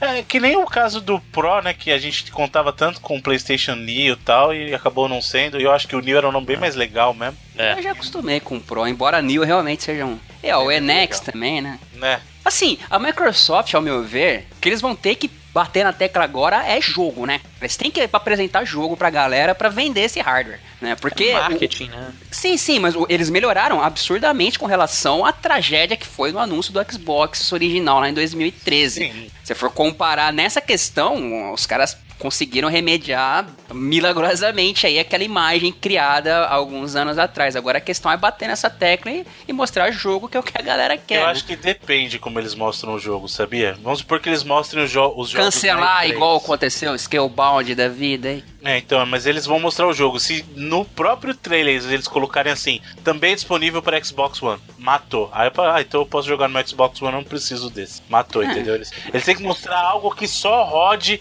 Olha que coisa incrível. Esse é o poder. Ah, eles têm que focar isso. Isso é o poder do Scorpio. Não tem que ficar falando que tá no Xbox ah, One também, entendeu? Ah, mas não é. Se você for ver a Sony, o, o marketing que ela fez com que ela faz com o PlayStation 4 Pro é mínimo, cara. Quase inexistente assim. É. Ela não usa, por exemplo, vídeos então, do mas é justamente o que eu tô falando. No... Porque ela força a questão de, ah, lembre-se que isso roda no Play 4 também. Ela fala, tá bom, então roda no Play 4, eu vou ficar com o Play 4. É justamente, é justamente o que eu estou falando. O marketing deles tem que estar tá voltado pro Scorpio sozinho. Ele não pode falar assim, ó, tudo isso que você viu, também disponível no Xbox One. Cara, tá bom, eu vou comprar a versão do Xbox One. Ele fala assim, ó, olha o poder do Scorpio. Aí mostra isso, mostra o Shadow of War rodando lindo, maravilhoso. Ele precisa lembrar o pessoal que tá no Xbox One, entendeu? Porque isso é o, esse é o exemplo de anti-marketing, né? né? Então, exato, é o exemplo de anti-marketing. Porque você tá lembrando o cara, ah, isso aqui o console que você tem em casa também roda, tá? Ali, ah, então eu vou comprar só o jogo mesmo. Entendeu? Então ele tem que fazer. O foco tem que ser. Isso é o Scorpio, não que esse jogo tá no Xbox One também. Entendeu? É positivo que esteja. É, eu acho isso muito saudável, mas para vender, eles têm que focar o marketing no que eles querem fazer. Quer vender o console? Foca que esse é o diferencial do Scorpio. Isso aqui é o Scorpio. Esquece que o Xbox One existe naquele momento. Aí, em outro momento da conferência, você fala do que tem para Xbox One também. Entendeu? Eles têm que bater na tecla, ao meu ver, de tudo que eles estão trazendo nas costas junto com o Scorpio, né? Dizer pro cara que, tá que vai comprar o Scorpio aí, que ele tá levando o One, que ele tá levando o 360, sabe? Sim. Isso eu acho importante, os caras divulgarem e baterem muito até falando assim, ó, essa aqui é o videogame que não vai, você não vai abandonar os jogos antigos e tal, que é uma premissa que eles começaram já Sim. com a questão da retrocompatibilidade, que é, é tirando a questão dos jogos, é um dos. talvez o maior fator que eles tenham na manga aí. É um dos maiores casos de sucesso da Microsoft em relação Sim. a serviço. Que Pô, todo vários, mês, né? vários jogos sendo lançados em retrocompatibilidade é. todo mês, vendendo pra caramba. É, a Microsoft tem vários sucessos em relação ao serviço na geração, mas a retrocompatibilidade com certeza é o maior deles. E bateu na cara de todo mundo que falava que ai, ninguém quer Compra, quer comprar videogame pra jogar jogo velho, né? É. Você esquece, o jogo velho joga fora, ninguém quer mais saber. Toma aí, toma Tô essa. Bom. E o negócio que o Edu falou é muito verdade, que é muito louco você pensar que quatro anos depois aí do que. Quatro anos atrás, tinha pouco tempo que tinha acontecido o review do Xbox One, que foi lá uma, é, bem. Desastre. entre aspas, um desastre, né? E é, é, muito louco ver que o approach da Microsoft é completamente diferente em relação à rádio do que naquela época, né? O Scorpio aí tem 100% de foco em jogos. Esquece. Kinect, Kinect, mesma coisa do S aí, ó. Tem é Kinect é 100% mais. focado em transformar a experiência do jogador melhor e fazer os jogos melhores, né? Ficarem melhores, né? Que não era muito da proposta do Xbox One, né? Você tinha um papo muito dividida entre entretenimento, de outros entretenimentos e jogos, né? E ela mudou completamente essa mentalidade. É, esse é o console é focado nos jogos, em melhorar os jogos, melhorar a sua experiência ao jogar, assim. Então é bem louco ver como é que as coisas mudam rápido, assim, né? E, pô, a gente pode daqui a quatro anos também nunca mais tá falando de é, cravar aqui que essas paradas de consoles aí, no, esses, essas revisões aí no meio da, da geração também não terem dado certo nada, né? É muito louco pensar que essas coisas conseguem mudar tão rápido assim. É, e outra coisa, Felipe, eles mostraram, não, não mostraram o formato em si, mas pelo que dá a entender, ele vai ser bem compacto no estilo do, do Xbox S, o, S. né? E com um favor, sistema né? de arrefecimento a vapor e tal, tipo as placas mais modernas, ele parece uma arquitetura bem legal, assim, tem até um gifzinho, né, que eles mostram, bem, bem, bem aquele, aquele gif é aquela parada daqueles gifs satisfatórios, tá ligado? É, bem legal de ficar olhando, Ele né, monta cara? tudo, de, nossa, eu fiquei viciado naquele gif hoje. Uhum. Muito bem, senhores. Então, mais informações sobre o Scorpio saberemos na E3 desse ano, talvez até antes. Eu acho que a é, Microsoft tem um eventozinho antes também para falar mais. E aí a gente mantém a todos vocês informados, certo? Sim, mas, só se, mas veredito final, senhores, acharam digno? Acharam uma boa apresentação? Eu gostei. Gostei do approach. Eu gostei assim. da, do approach também. Acho que, como você falou, usar a Digital Foundry, que é referência nesse espectro, foi muito inteligente. E a Microsoft entregou o que ela falou da E3 ano passado. É o console mais poderoso de todos os tempos. Eu acho que sem dúvida ele é. Eu tava até brincando que, ó, foi, o review foi basicamente o que eles falaram na E3, só que com mais Tecnobeba, né? É, com, com os números, né? Uhum. Exatamente o que eles prometeram. E, e, engraçado que a gente ainda não teve. Achei que ia ter alguma coisa aí dele, deles testarem algum projeto dele em VR aí. Talvez eles estejam guardando pra E3. componente de VR dele pra E3, mas ele pode também ter um ganho muito grande em cima de realidade virtual, né? De headsets aí, dependendo Sim. de qual headset ele for usar. Porque o Pro tem com o PS VR tem um ganho de resolução, né? De, é. de frame não, porque ele tem que rodar a 60 FPS para virar 120, né? Não tem como ser menos. Mas ele ganha uns ganhos de resolução, né? E textura, que é inclusive uma parada que o próprio Scorpio vai fazer nativamente aí, até em telas, as telas que não tiverem 4K, ele vai dar uma Cara, joga é fogo, hein? Você tem tela TV de tubo, a gente faz virar 4K. Não, mas a, a, a ideia dos caras, mano, é fazer tipo. Ele, uh, ele faz um. É o super sampling, né? É, super sampling. Tem o, o, o, texture filtering lá, que já é uma parada já das antigas aí, pra quem curte esses negócios é, de mexer com. de tweaking, né? De hardware, de mexer nas uhum. opções e tal. E a questão é que os caras fariam, não um upscale, mas como se o 4K diminuído virasse um super anti-aliasing mega. Uhum. Mega bacana, assim, sabe? Acabar com o serrilhado total. É. É, ele na verdade que eles usam recursos para na tua tela que não consegue mostrar aquilo, tentar amenizar, né? Tentar suavizar. Mas daí falar que qualquer tela vai fazer o display é, similar a 4K e é. Não, é, é como se fosse. É como se você botasse a última camada do anti-aliasing mais mega ferrado que tem, assim. É, ele, eu vou rodar o Scorpio na minha telefone, quem é eu quero ver. Né? assim, basicamente, você pode considerar que as specs são próximas do, do que é a, a 480 lá, né, da... RX. Da AMD, a RX 480 da AMD, né? Algo um pouco mais forte que aquilo, mas um hardware dedicado aí no console. E esses 12 é, GB uh, são quatro dedicados pro sistema e o restante, segundo consta, para os jogos. Eu gostei, achei legal. Tomara que renda uma boa, uma rivalidade sadia aí né, entre as empresas pro futuro. É isso aí, isso aí que é o mais importante, eu acho. É... A Microsoft não tá mal no mercado, é, tipo assim, ela tá de boas, mas assim, ela tomou um baque no resto do mundo, principalmente. Tá, então... Assim, com relação à geração passada, né? Você pode considerar é. que tá um baile aí, tá o dobro praticamente, mas tá pô, tá recuperando bem. Veremos. Senhores, com isso concluímos a sessão de notícias da semana, o que nos leva, senhor Edu Alraia, aos trailers, a sua sessão das videocacetadas dos videogames da semana. Ah, Bruno Carvalho, essa semana não tem muita coisa, não. Acho que separei um, um, um joguinho ou outro aqui. A gente vai deixar, o, obviamente, o trailer da revelação lá do Digital Founder do Expo Project Scorpio, né? Que deixa pra galera que quiser ver aí. E tem um vídeo também que saiu do Vindouro Guardiões da Galáxia, da Telltale, que, cara, a Telltale é originalidade sempre, né, pros nomes do, dos jogos, né, cara? Não sei, não sei que de Telltale Series. É. E vai sair esse ano ainda, não? Logo, logo já tá por aí. Abril, sim. esse mês. Primeiro é, episódio logo, esse logo. mês. E o trailer é basicamente o que a Marvel fez nos cinemas com Guardiões da Galáxia. A personalidade dos caras, a formação é a mesma dos filmes, musiquinha bacana, tá o Thanos lá. Tem um vídeo de uh, anúncio do também do Total War Warhammer 2, que é da, da, da SEGA aí, lá da Creative. Como é que era, Felipe, o nome, Jesus? Creative Assembly. Isso, Creative Assembly, exatamente. O que nós comentamos já uns tempos atrás do Carros 3, que vai ser feito por aquela equipe recontratada da Avalanche. Disney, né? Que joguei bonitinho, tá bem bacana, hein? Bem no estilo do, do Carros mesmo. Só as explosões dele tá estilo explosão do Mario Number 9 aí. Né? Tá, Mas tá é, bem, tá- bem esquisito. Coisa meio infantilzinha, hein? E o vídeo do Marvel Heroes Omega comentado pelos senhores, lançamento vindouro aí pra Xbox One, PlayStation 4, deixa- deixando o trailer do canal do PS4 aí. Muito bem. Senhor Felipe Mesquita, o que os nossos amigos gamers poderão jogar essa semana? Bom, primeiro, antes, dois avisos aqui. A Bethesda liberou um trial, né, uma demo aí de Dishonored 2 para todas as plataformas que ele está disponível, PC, PS4 e Xbox, Xbox One, que você pode jogar aí as três primeiras missões do jogo. E se você quiser depois comprar ele, você pode é, continuar o seu progresso de onde você parou e tal. Então, tá disponível nessas lojas aí para você testar. E tá rolando também no Humble Bundle essa semana o Humble THQ Nordic PlayStation Bundle, que é um Humble Bundle aí da. que era Nord, Nordic né, Games, a publisher, que ressuscitou o nome da THQ aí. Então tá rolando aí jogos para PlayStation, a maioria para PS4. Eu acho que só tem o. O Legend of Kai Anniversary para PS3 e o MX vs ATV para PS3 também. E tem aí a, a, a parada do um dólar aí, a, você pagar um dólar pelo menos, né? Você leva o The Book of Unwritten Tales 2, Red Faction, que é o jogo do PS2 no PS4, naquele estilo PS, PS2 Classics.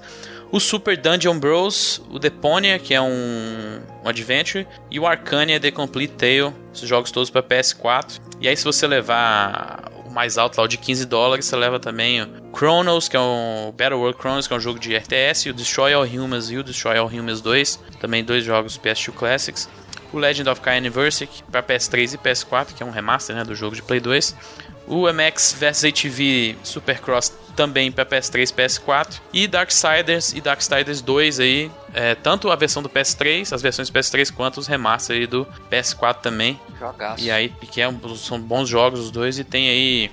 A parada da, da média lá já subiu pra. tá bem alta, 12 dólares. ah, Subiu bem rápido assim. Pô, o público, ah, o público da base instalada também tem que subir mesmo, né, bicho? Então é legal é, a gente cara. ver novamente, né? Engraçado que eu peguei, eu botei o da média, porque esses jogos, os jogos aqui da Darksiders 1 e 2 até eu já tinha no PS4. E eu paguei 5,89, assim que eu paguei já tinha subido pra 10, assim, foi bem, tá bem alto assim a média. Bem bacana a galera aí mandando bem na, nas doações aí na, na, na compra desse Ramon Bando, vai é ficar legal. aí. Tomara que isso incentiva a ter mais vezes pra. Sim. já. Recentemente console, a gente né? teve pro, pro console também, né? Que da bastante gente ainda mandou jogos que já tinham pra gente Então vai ter uma sortear. leva, será? Uma leva nova de jogos pra Não, Provavelmente. Nesse prevê. caso não vai ter, na verdade, porque é um código único. Eles Pra geram tudo? um código único pra tudo. É. Aí você adiciona lá e ele adiciona todos os jogos que você tiver comprado para seu para sua biblioteca lá do PlayStation. né? Não, não é Ah. um código pra cada jogo, vai ser um, Então um código cancela único. então, gente. É. Compra mais, não. A nossa, você pode mandar o código único aí pra gente também, se você tiver afim. É, né? Não, mas olha, a eu não- fico Não muito aconselha, não. Eu fico muito feliz de ver mais bundles chegando para consoles, porque primeiro que assim é, é bacana a iniciativa em si, né? A gente fala, é, se você tiver óbvio oportunidade de dar mais que, que o mínimo, mais que a média, poder mais que o máximo, é sempre legal porque você que escolhe a quantidade que vai para para caridade que eles estão ajudando, quanto que vai pro pessoal do Humble mesmo, quanto que vai para publisher, né? Então assim, isso é muito legal para quem tem a oportunidade de jogar e é legal a gente ver esse tipo de iniciativa também que é bom pros gamers, né? Você tem, você pode aumentar a tua biblioteca, é uma coisa que funcionou sempre tão bem no PC, né? E você vê, todos esses jogos somados, com certeza valem muito mais do que esses 15 dólares que são o máximo hoje. Acho que dá Né? 300, eu acho. 334 dólares, na verdade, a soma de todos os produtos, né? Coisa pra cacete. É economia Então, boa aí e ainda é. ajuda. E eu pessoas- lembro, a primeira vez que a gente falou de um Humble Bundle aqui pra console, não sei se vocês vão lembrar, foi aquele da Nintendo, e Da a gente Nintendo. falou justamente isso. Poxa, tomara que venham mais bundles de outras empresas, então, de PlayStation já é o segundo que a gente vê, né? O primeiro foi aquele da Capcom lá, agora esse da THQ. Que bom, gente, que bom, que bacana. Quem puder colaborar, é, tanto pelo lado beneficente é legal, mas que também a gente possa ver isso com mais frequência para consoles, né? Assim como a gente já tem tão frequentemente para PC. É, então eu fiquei, eu fiquei muito, ba- fiquei muito feliz. Eu tenho muitos desses jogos, mas vou acabar comprando aí para pelos outros até que eu não tenho, porque vale a pena. Mais que comprar o jogo, separado mesmo, né? Pô? Mas E se, e se você já tiver o jogo e o- o- colocar o link único, o que, que acontece? Pois é, eu não sei o que, Dá que rola. bug na Matrix, Eu comprei, eu não tinha nenhum Da deles. tela, então da não tela azul no Play 4. É, não sei o que, que vai rolar. Mas é, vai ficar mais 10, mais ou menos mais uns 10, 11 dias ainda. E bom lembrar que o código funciona em contas da PSN brasileira também. é, são para todas as regiões daí da Sony Interactive Entertainment da América, que também abrange o Brasil. Então você pode Inclusive, usar. é, na aquele comunicado deles que tinha Capcom. É, tava Eles errado. copiaram o copy-paste do Rambo anterior, né? É, esqueceram de trocar de Capcom pra THQ, mas é, funciona assim.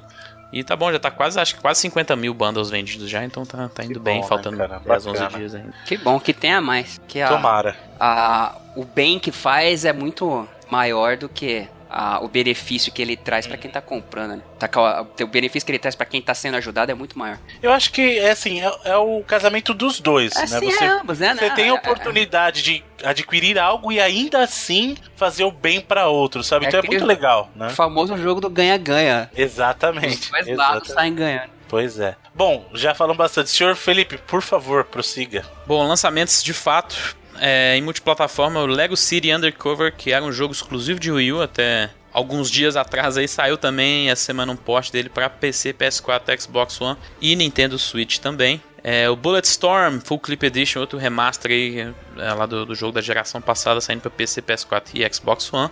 Por último, plataforma, um adventure chamado Blackwood Crossing, saindo para PC, PS4 e Xbox One, que eu vi ele foi até bem recebido aí. É, para PlayStation 4, é, semana saindo como jogo da Plus aí, se você tiver PlayStation Plus, o Drawn to Death, jogo lá do David Jeff, jogo de multiplayer, de third person shooter. É, o Parappa the Rapper Remastered, que é um remaster realmente do, do jogo lá de Play 1, foi redesenhado aí todos os, os frames de gameplay, a galera lá dos Spec Ops lá do, da Sony desenhou na mão de novo aí os, os frames aí para poder numa- ficar numa resolução bacana, estão saindo para PS4. E por último, PS4 e PS3, Persona 5 finalmente chegando ao ocidente. É, e ficou aí uma dúvida aí se ia ter as cópias ou não físicas pro Brasil. É, a SEGA demorou para ir para falar alguma coisa aí. Vai ter sim. É, algumas lojas vão se receber nessa sexta-feira, é, outras vão receber na outra semana aí, mas vai ter sim, diferente do Yakuza Zero, que era outro jogo da SEGA, né, publicado pela SEGA, que demorou quase dois meses para chegar o- as cópias físicas aqui, Persona já vai ter por agora, então a galera ficar mais tranquila. É, no Xbox One saiu essa semana também, além dos multiplataformas, o Enter the Gungeon, que é um jogo da Devolver, é, que já saiu para PS4 e PC no ano passado, foi muito bem recebido. É um jogo bem divertido, em um chega a ser um shooter, não um shooter up, é um top-down, shooter top-down, né? Que é bem interessante. E por último, pro Switch, um jogo chamado Graceful Explosion Machine, que saiu nessa quinta-feira, que é um shooter, esse sim, um shoot'em up, e que também tá sendo bem recebido aí pela galera que tem um Switch. E essa semana, isso, principais lançamentos. Muito bem, senhores. Então, os nossos amigos gamers querem saber se os senhores jogaram alguma coisa aí essa semana. Continuei jogando um pouco mais o Too Dark lá e cheguei à conclusão que não é pra mim. Não, assim, e- e eu me sinto triste, sabe? Porque me parece um jogo tão charmoso, tão interessante do criador lá do Alone in the Dark. Mas, bicho, joguei umas duas horas assim que eu não encontrei. Eu tava começando a ficar irritado já com a interface confusa do jogo, com o estilo do jogo que não se não sabe exatamente o que ele quer ser. Apesar de eu ter gostado, como eu disse, da parte gráfica charmosa, relembrando até o os clássicos do PlayStation 1, ah, a abordagem da história, a linguagem bem adulta, assim, utilizada, mas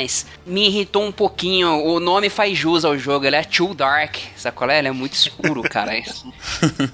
ele. E você tem que usar. Ou você usa uma vela pequena, ou você usa um isqueiro, que é um campo de luz bem pequeno, ou uma lanterna que tem pilha e a pilha acaba. Aí você, uma mão você coloca um item, outra mão você coloca outra. Você pode usar a lanterna na mão e um revólver na outra. Aí você tem que ter a lanterna numa mão e, sei lá, digamos que você quer abrir uma caixa, uma caixa, uma porta, você tem que ter ou a chave na outra mão ou o pé de cabra. Mas para você trocar de itens é uma confusão. Ele tem um menu que você pode usar o, o, botão, o, o D-pad no caso, para escolher entre esses itens, ou você pode segurar o L ou o R e usar os analógicos assim, mas ainda assim é mega confuso. O botão de confirmar, os caras usam tipo o Y ou o triângulo no caso do PlayStation, quando poderia usar tipo X ou A que praticamente não serve para nada, sabe?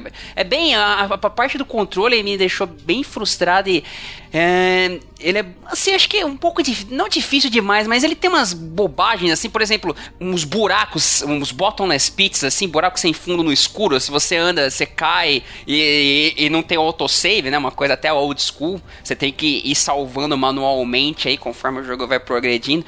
Assim, eu achei ele bem legal, bem charmoso, bonitinho, mas cheguei umas duas horas e falei, ah, não, pra mim não vai dar, porque eu não consigo mais, sei lá, jogar videogame pra passar raiva, saca? Eu vi que o negócio tava começando a me deixar um pouco mais irritado. O que é legal, porque eu tive, último, uns, uns anos atrás, eu tive uma síndrome, não sei se aconteceu com os senhores, algo parecido, de que qualquer jogo que eu pegasse, por mais que eu não estivesse gostando, eu tinha que ter essa obrigação de terminar, esse ticket de terminar o jogo, sabe? E hoje em dia eu meio que já me livrei um pouco desse. Como é que, como é que chama? Transtorno, né? Que é esse toque. Sim. Que até me lembra.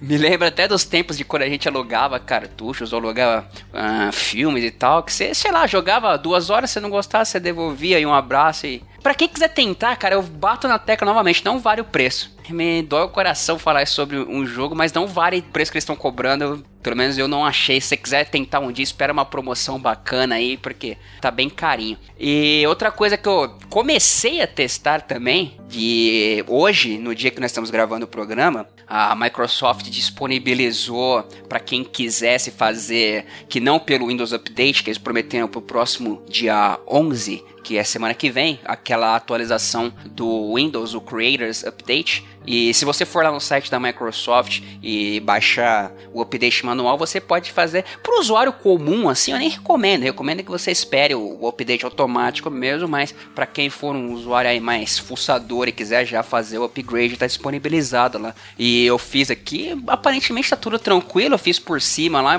né, mais ou menos como os upgrades que a Microsoft já disponibilizou do Anniversary ou do próprio Windows 7 para o Windows 10 e tal.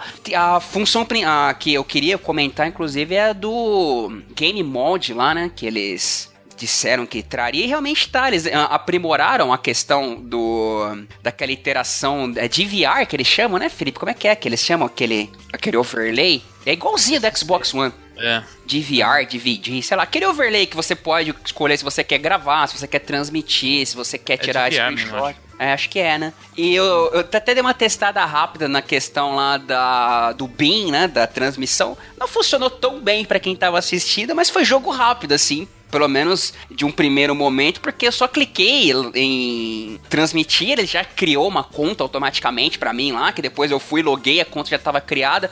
Como se eu não me engano, no, no, Xbox One também, né? O mesmo processo. Você clica lá a primeira vez para transmitir, já cria uma conta baseada na sua Microsoft Account lá e, e, já depois você entra na conta lá e você faz as suas configurações. Eu ainda tô para fazer essas configurações. Achei bacana, né? Essa interação com a transmissão pelo BIM, embora eu ainda vá testar mais aí, é uma forma de deixar mais estável, porque depende de vários outros fatores, como conexão de internet e tudo mais. Apesar da não ser ruim, mas ainda assim não ficou de uma transmissão decente, por assim dizer.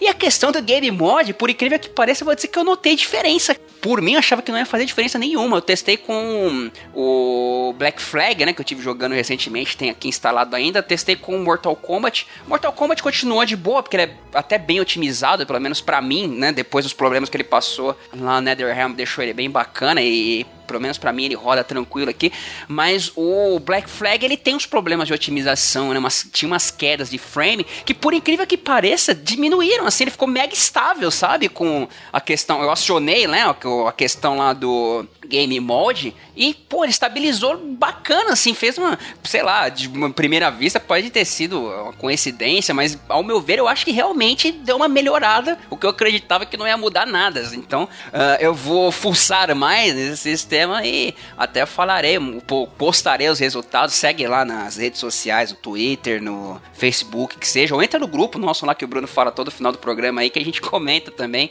sobre quem tiver interessado, essas experiências aí que eu curto fazer aí no, na questão dos sistemas operacionais e tal. De um primeiro momento eu gostei, cara. Achei bem legal, assim, esse upgrade do, do Creators. Mexi um pouco no Paint 3D lá, fiz uma pílula do, do Matrix, é bem legal. Tudo bem. Senhor Felipe, o senhor jogou algo fora o Yooka-Laylee que o senhor fez o, o magnífico review? Bom, joguei o Persona 5, comecei, né? Persona é, é difícil falar do começo porque. Felipe.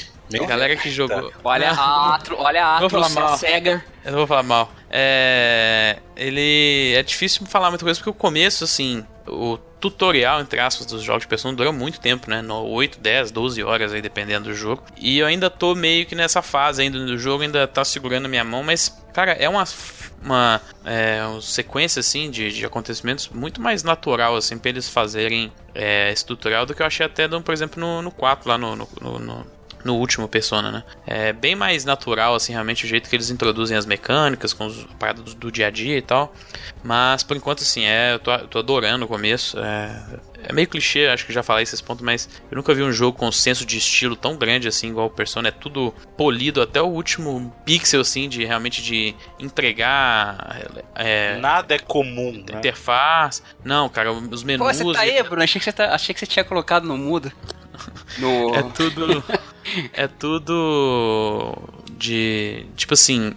Muito bem pensado, né? Nenhum menu é simplesmente um, menu, sabe? Nenhum, nenhuma transição de batalha ela, ela não é simples, sabe? Isso tudo tem um estilo pra ela e ela funciona muito bem. Elas não enchem um saco, sabe? Elas não chegam a ser daquele. Tipo, ficar tedioso, ter- ficar vendo essas transições e tal.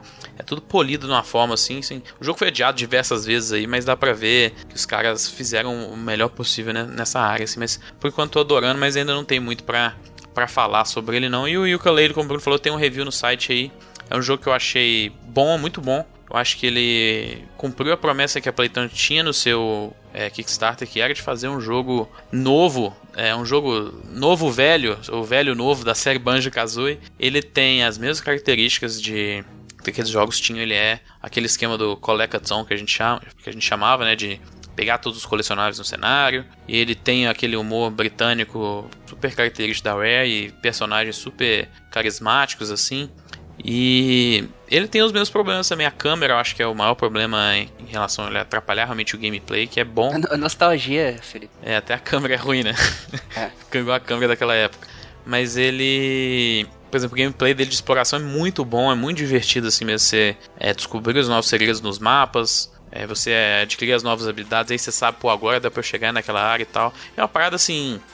É, que atrai muito esse, esse tipo de jogador também. O cara que quer descobrir tudo, que quer coletar tudo. É, Ele não é realmente um jogo que vai atrair muita gente com padrões modernos, né? Ele até introduz bem, eu acho, esse tipo de gameplay pra galera que tiver afim, mas assim, ele é realmente, ele é claramente voltado pra galera que quer ter uma experiência parecida do que teve lá com Banjo-Kazooie no Nintendo 64. E além da câmera, acho que o maior problema é o combate, que eu achei super, super chatinho, assim, super monótono, é bem é, simples, assim, pro jogo que tem realmente muita, um traço de liberdade tão grande, é, você é livre pra escolher as- a, uma- a ordem das fases que você quer até um certo ponto, escolher quais fases você quer expandir, porque os, mundo, os mundos eles expandem, assim, você, você usa lá as páginas que são dos colecionáveis, que é o colecionável principal do jogo, você expandir os mundos e aí você tem liberdade para escolher expandir ou não expandir, quais expandir. Você tem uma certa liberdade também para escolher os movimentos que você quer aprender. E tem vários movimentos. E aí o combate ele é super é, restrito, assim, sabe? Não tem muitos movimentos assim interessantes, não.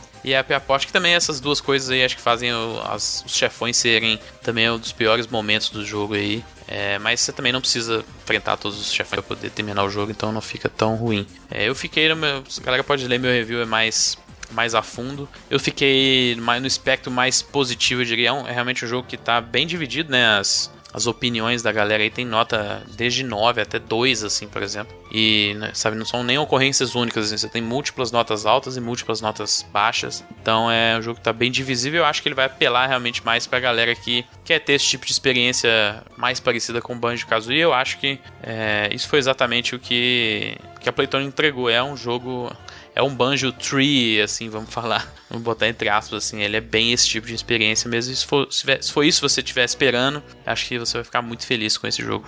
Muito bem. Bom, o meu caso é o de sempre, né? Das últimas semanas. Eu tô jogando Horizon, tô com 50 horas É. de jogo e não tô Final na Fight metade. Na metade do jogo ainda. Eu não, eu não presto pra jogar o jogo de mundo Como assim, aberto. Bruno? Metade da história? É? Não, não, não, não tem condição. Eu tô com 50 horas e não tô na metade da história ainda.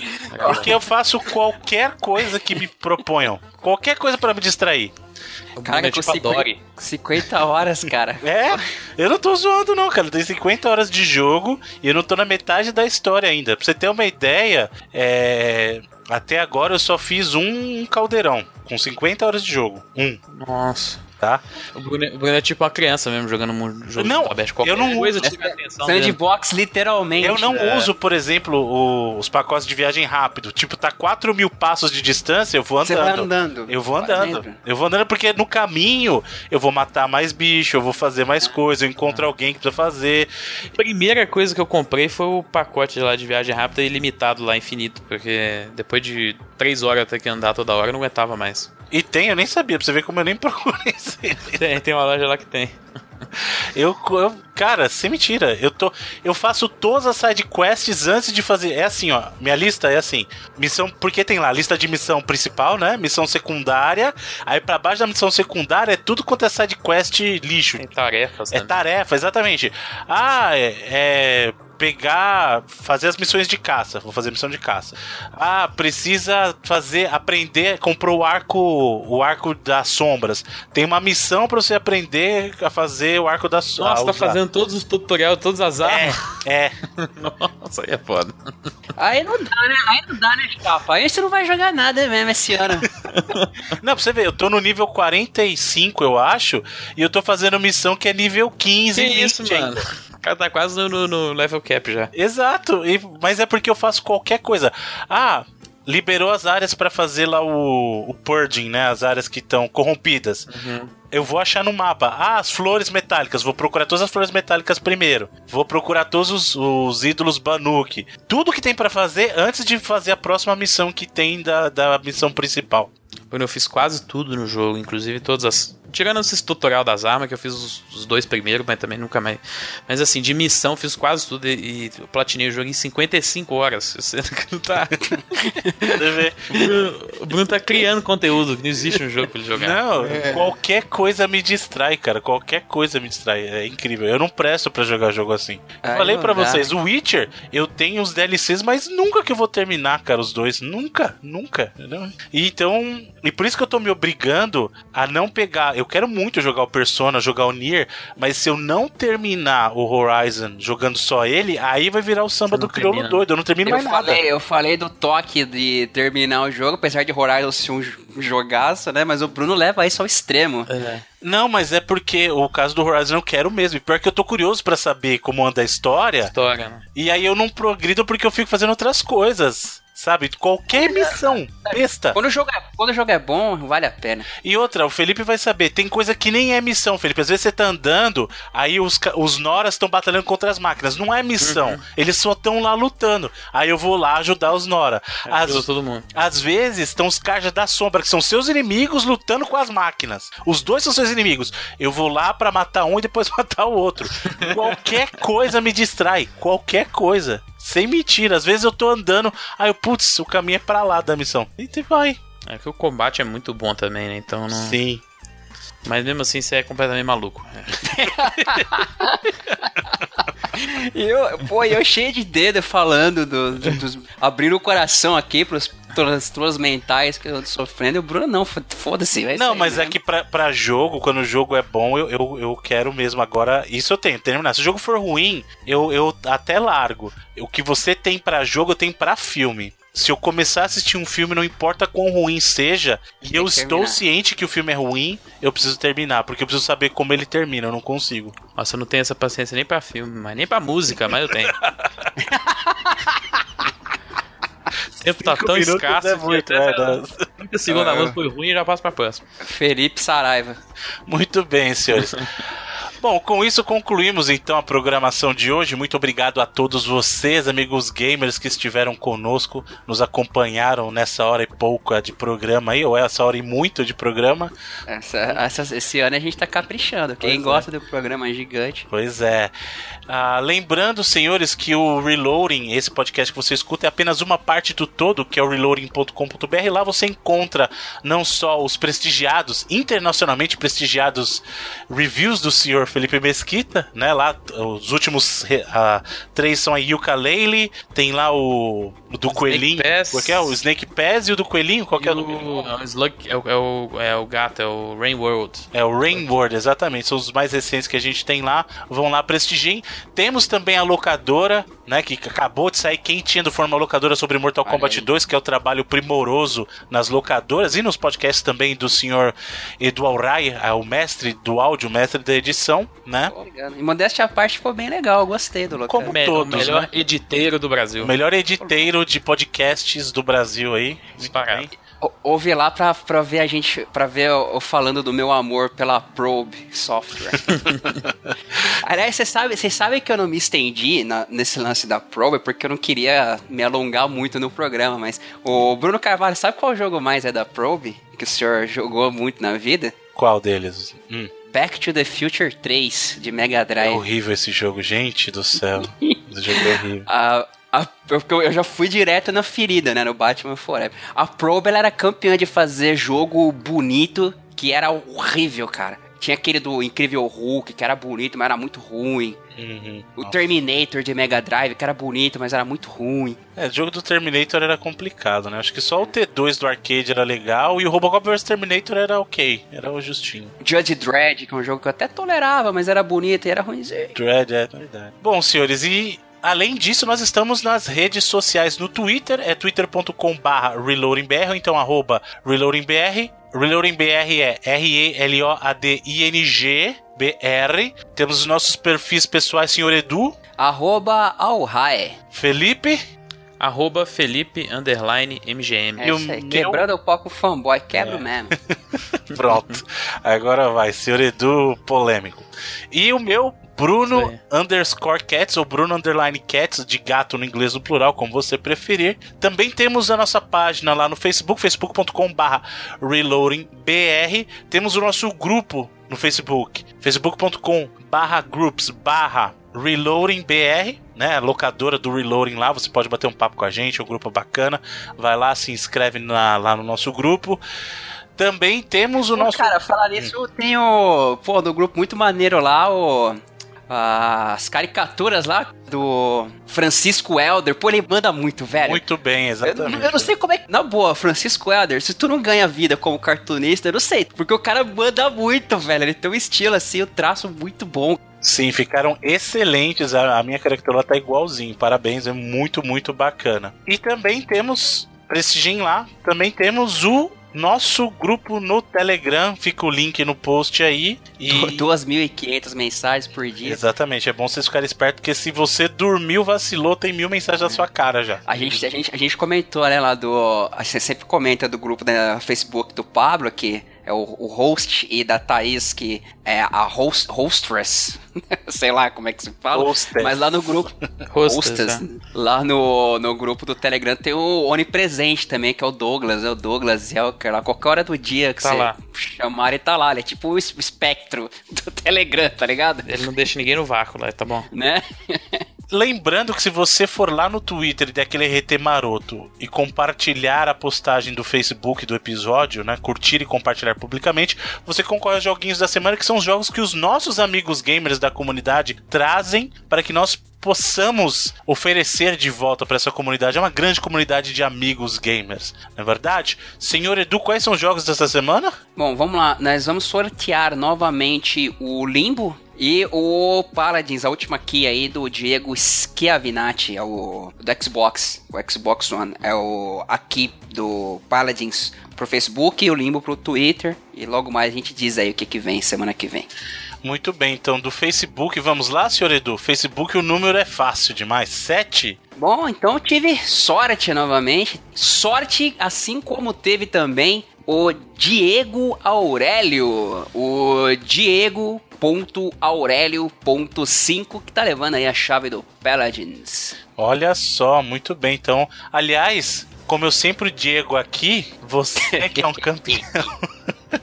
Você que é um campeão na vida aí, parabéns, meu amigo Diego aí. Você terá o seu nome guardado na história, não só dos videogames, mas aí do, nos altos de toda a bibliografia do mundo aí, com certeza o teu nome estará num livro muito importante. certo? Dicionário. Você tá prevendo isso, né? Pra... É, né? Prevê, né? Minha previsão aí. Muito bem, parabéns, Diego Aurélio. E no Twitter, atenção, senhor Felipe Mesquita, Twitter, o número é 35. O número 35 do Twitter é o Carlos Roy, com dois Os e com Y. O Rui. Eu tenho uma suspeita Acho que, o senhor Carlos Roy já ganhou, viu? Acho que sim, arroba Carlinhos Roy, ou Rui, não sei, tem dois Os, então... Eu acho o seguinte, senhor Carlos, às vezes é bom a gente deixar esse osso, esse sorteio aí é um osso pra galera roer também, né? Porque se o senhor só Roy e leva todos os prêmios, aí fica difícil. Vamos largar esse É. osso também, né? Mas parabéns, Carlos Roy, né? Roy, Roy tinha o Roy no Mario, não tinha? Tinha o Roy nos menudos, meu amigo. Nos menudos. Tinha o Roy no. Roy Orbison, grande artista É, aí. sim. Também, também. Cantava Pretty Woman. O pessoal do menudo Cantava- também canta, ué. Aquela música, como é que era? Anything you want, you got it. Aquela música é excelente. Sim. E tinha também Não Se Reprima dos menudos também, com o Roy. O Roy. Ah, Bruna, Bruna, Bruna, Bruna. Bruna, não, Bruna. Edu, Não. Edu, não se reprima. Não sabia. Muito bem, então parabéns para os nossos amigos Aurélio, né? O senhor Aurélio e o senhor Roy. Diego Aurélio. Diego Aurélio, Aurélio. e o Carlos Roy. Certo? Carlos Muito Roy. obrigado. E quais são os próximos jogos, senhor Edu? Vamos lá, semana que vem aqui, nosso velho amigo Christian Carvalho, acho que encerrando uma lista de jogos que ele mandou pra gente, vamos ter Mirror's Edge pra Origin, pra PC, Jogão. no Facebook, e o Burnout Paradise The Ultimate Uhul, Box. jo- dois jogaços. Dois jogaços. Muito bem, então já sabem. Corre lá no. Bruno? Só, só dá pra deixar claro, um do Origin, tá? Uhum. Mirror's Edge, e um do Steam, Burnout Paradise, Mirrors pro Facebook, Burnout pro Twitter. Perfeito, para os nossos amigos da Master Race, é isso aí. Ó, lembre-se, para concorrer, vai lá no Facebook, achou a postagem, dá aquele curtir maroto e depois dá o compartilhar publicamente para que a gente possa visualizar. E lá no Twitter você dá aquele RT maroto na postagem do episódio dessa semana, que aí semana que vem já sorteia o seu nome e você ganha o jogo aqui e de brinde ganha um gracejo com todo o amor É. e todo o carinho do coração. Ganha o stand-up do Carvalho de brinde. e só lembrando que provavelmente é, é muito forte a possibilidade de na próxima semana é, nós termos mais um sorteio lá dentro do grupo, hein? Tem coisa bacana vindo aí. Inclusive, nosso amigo Pablo tá um fire querendo dar presente pra galera do grupo lá. Semana que vem, fiquem atentos. No próximo programa, nesse mesmo horário, nesse mesmo canal. Frase que entrega a idade bonita. também. Pois é. Muito bem, senhores. E como toda semana nós terminamos esse programa com a escolha de um dos membros deste pequeno comício maluco. E essa semana é o senhor Felipe Mesquita. Semana que vem é a minha, gente. Semana que vem é a minha. Semana, essa semana é do Felipe. O Bruno tá com um, um plano arquitetado, um, Né? um- aquele, as- aqueles cronogramas gigantes assim já estabelecidos das referências e tal, já pra chegar na música no final. Mas enquanto vocês esperam aí a, a escolha eloquente do Sr. Bruno Carvalho da semana que vem, essa semana a gente vai fechar o programa com a música de Persona 5, Aí sim. trilha sonora fantástica do jogo. E a minha favorita até agora é a música chamada Last Surprise, que se não me engano toca acho que no- nas lutas assim, mas também é a música que toca no meu tema do, do PlayStation 4 tem uns 5 meses aí desde que eu baixei ele, então eu tô viciado nela tem Muito meses já. É uma chamada aí Last Surprise, trilha de Persona 5. Muito bem. Muito obrigado, senhores, e até a próxima semana. Até lá! Valeu.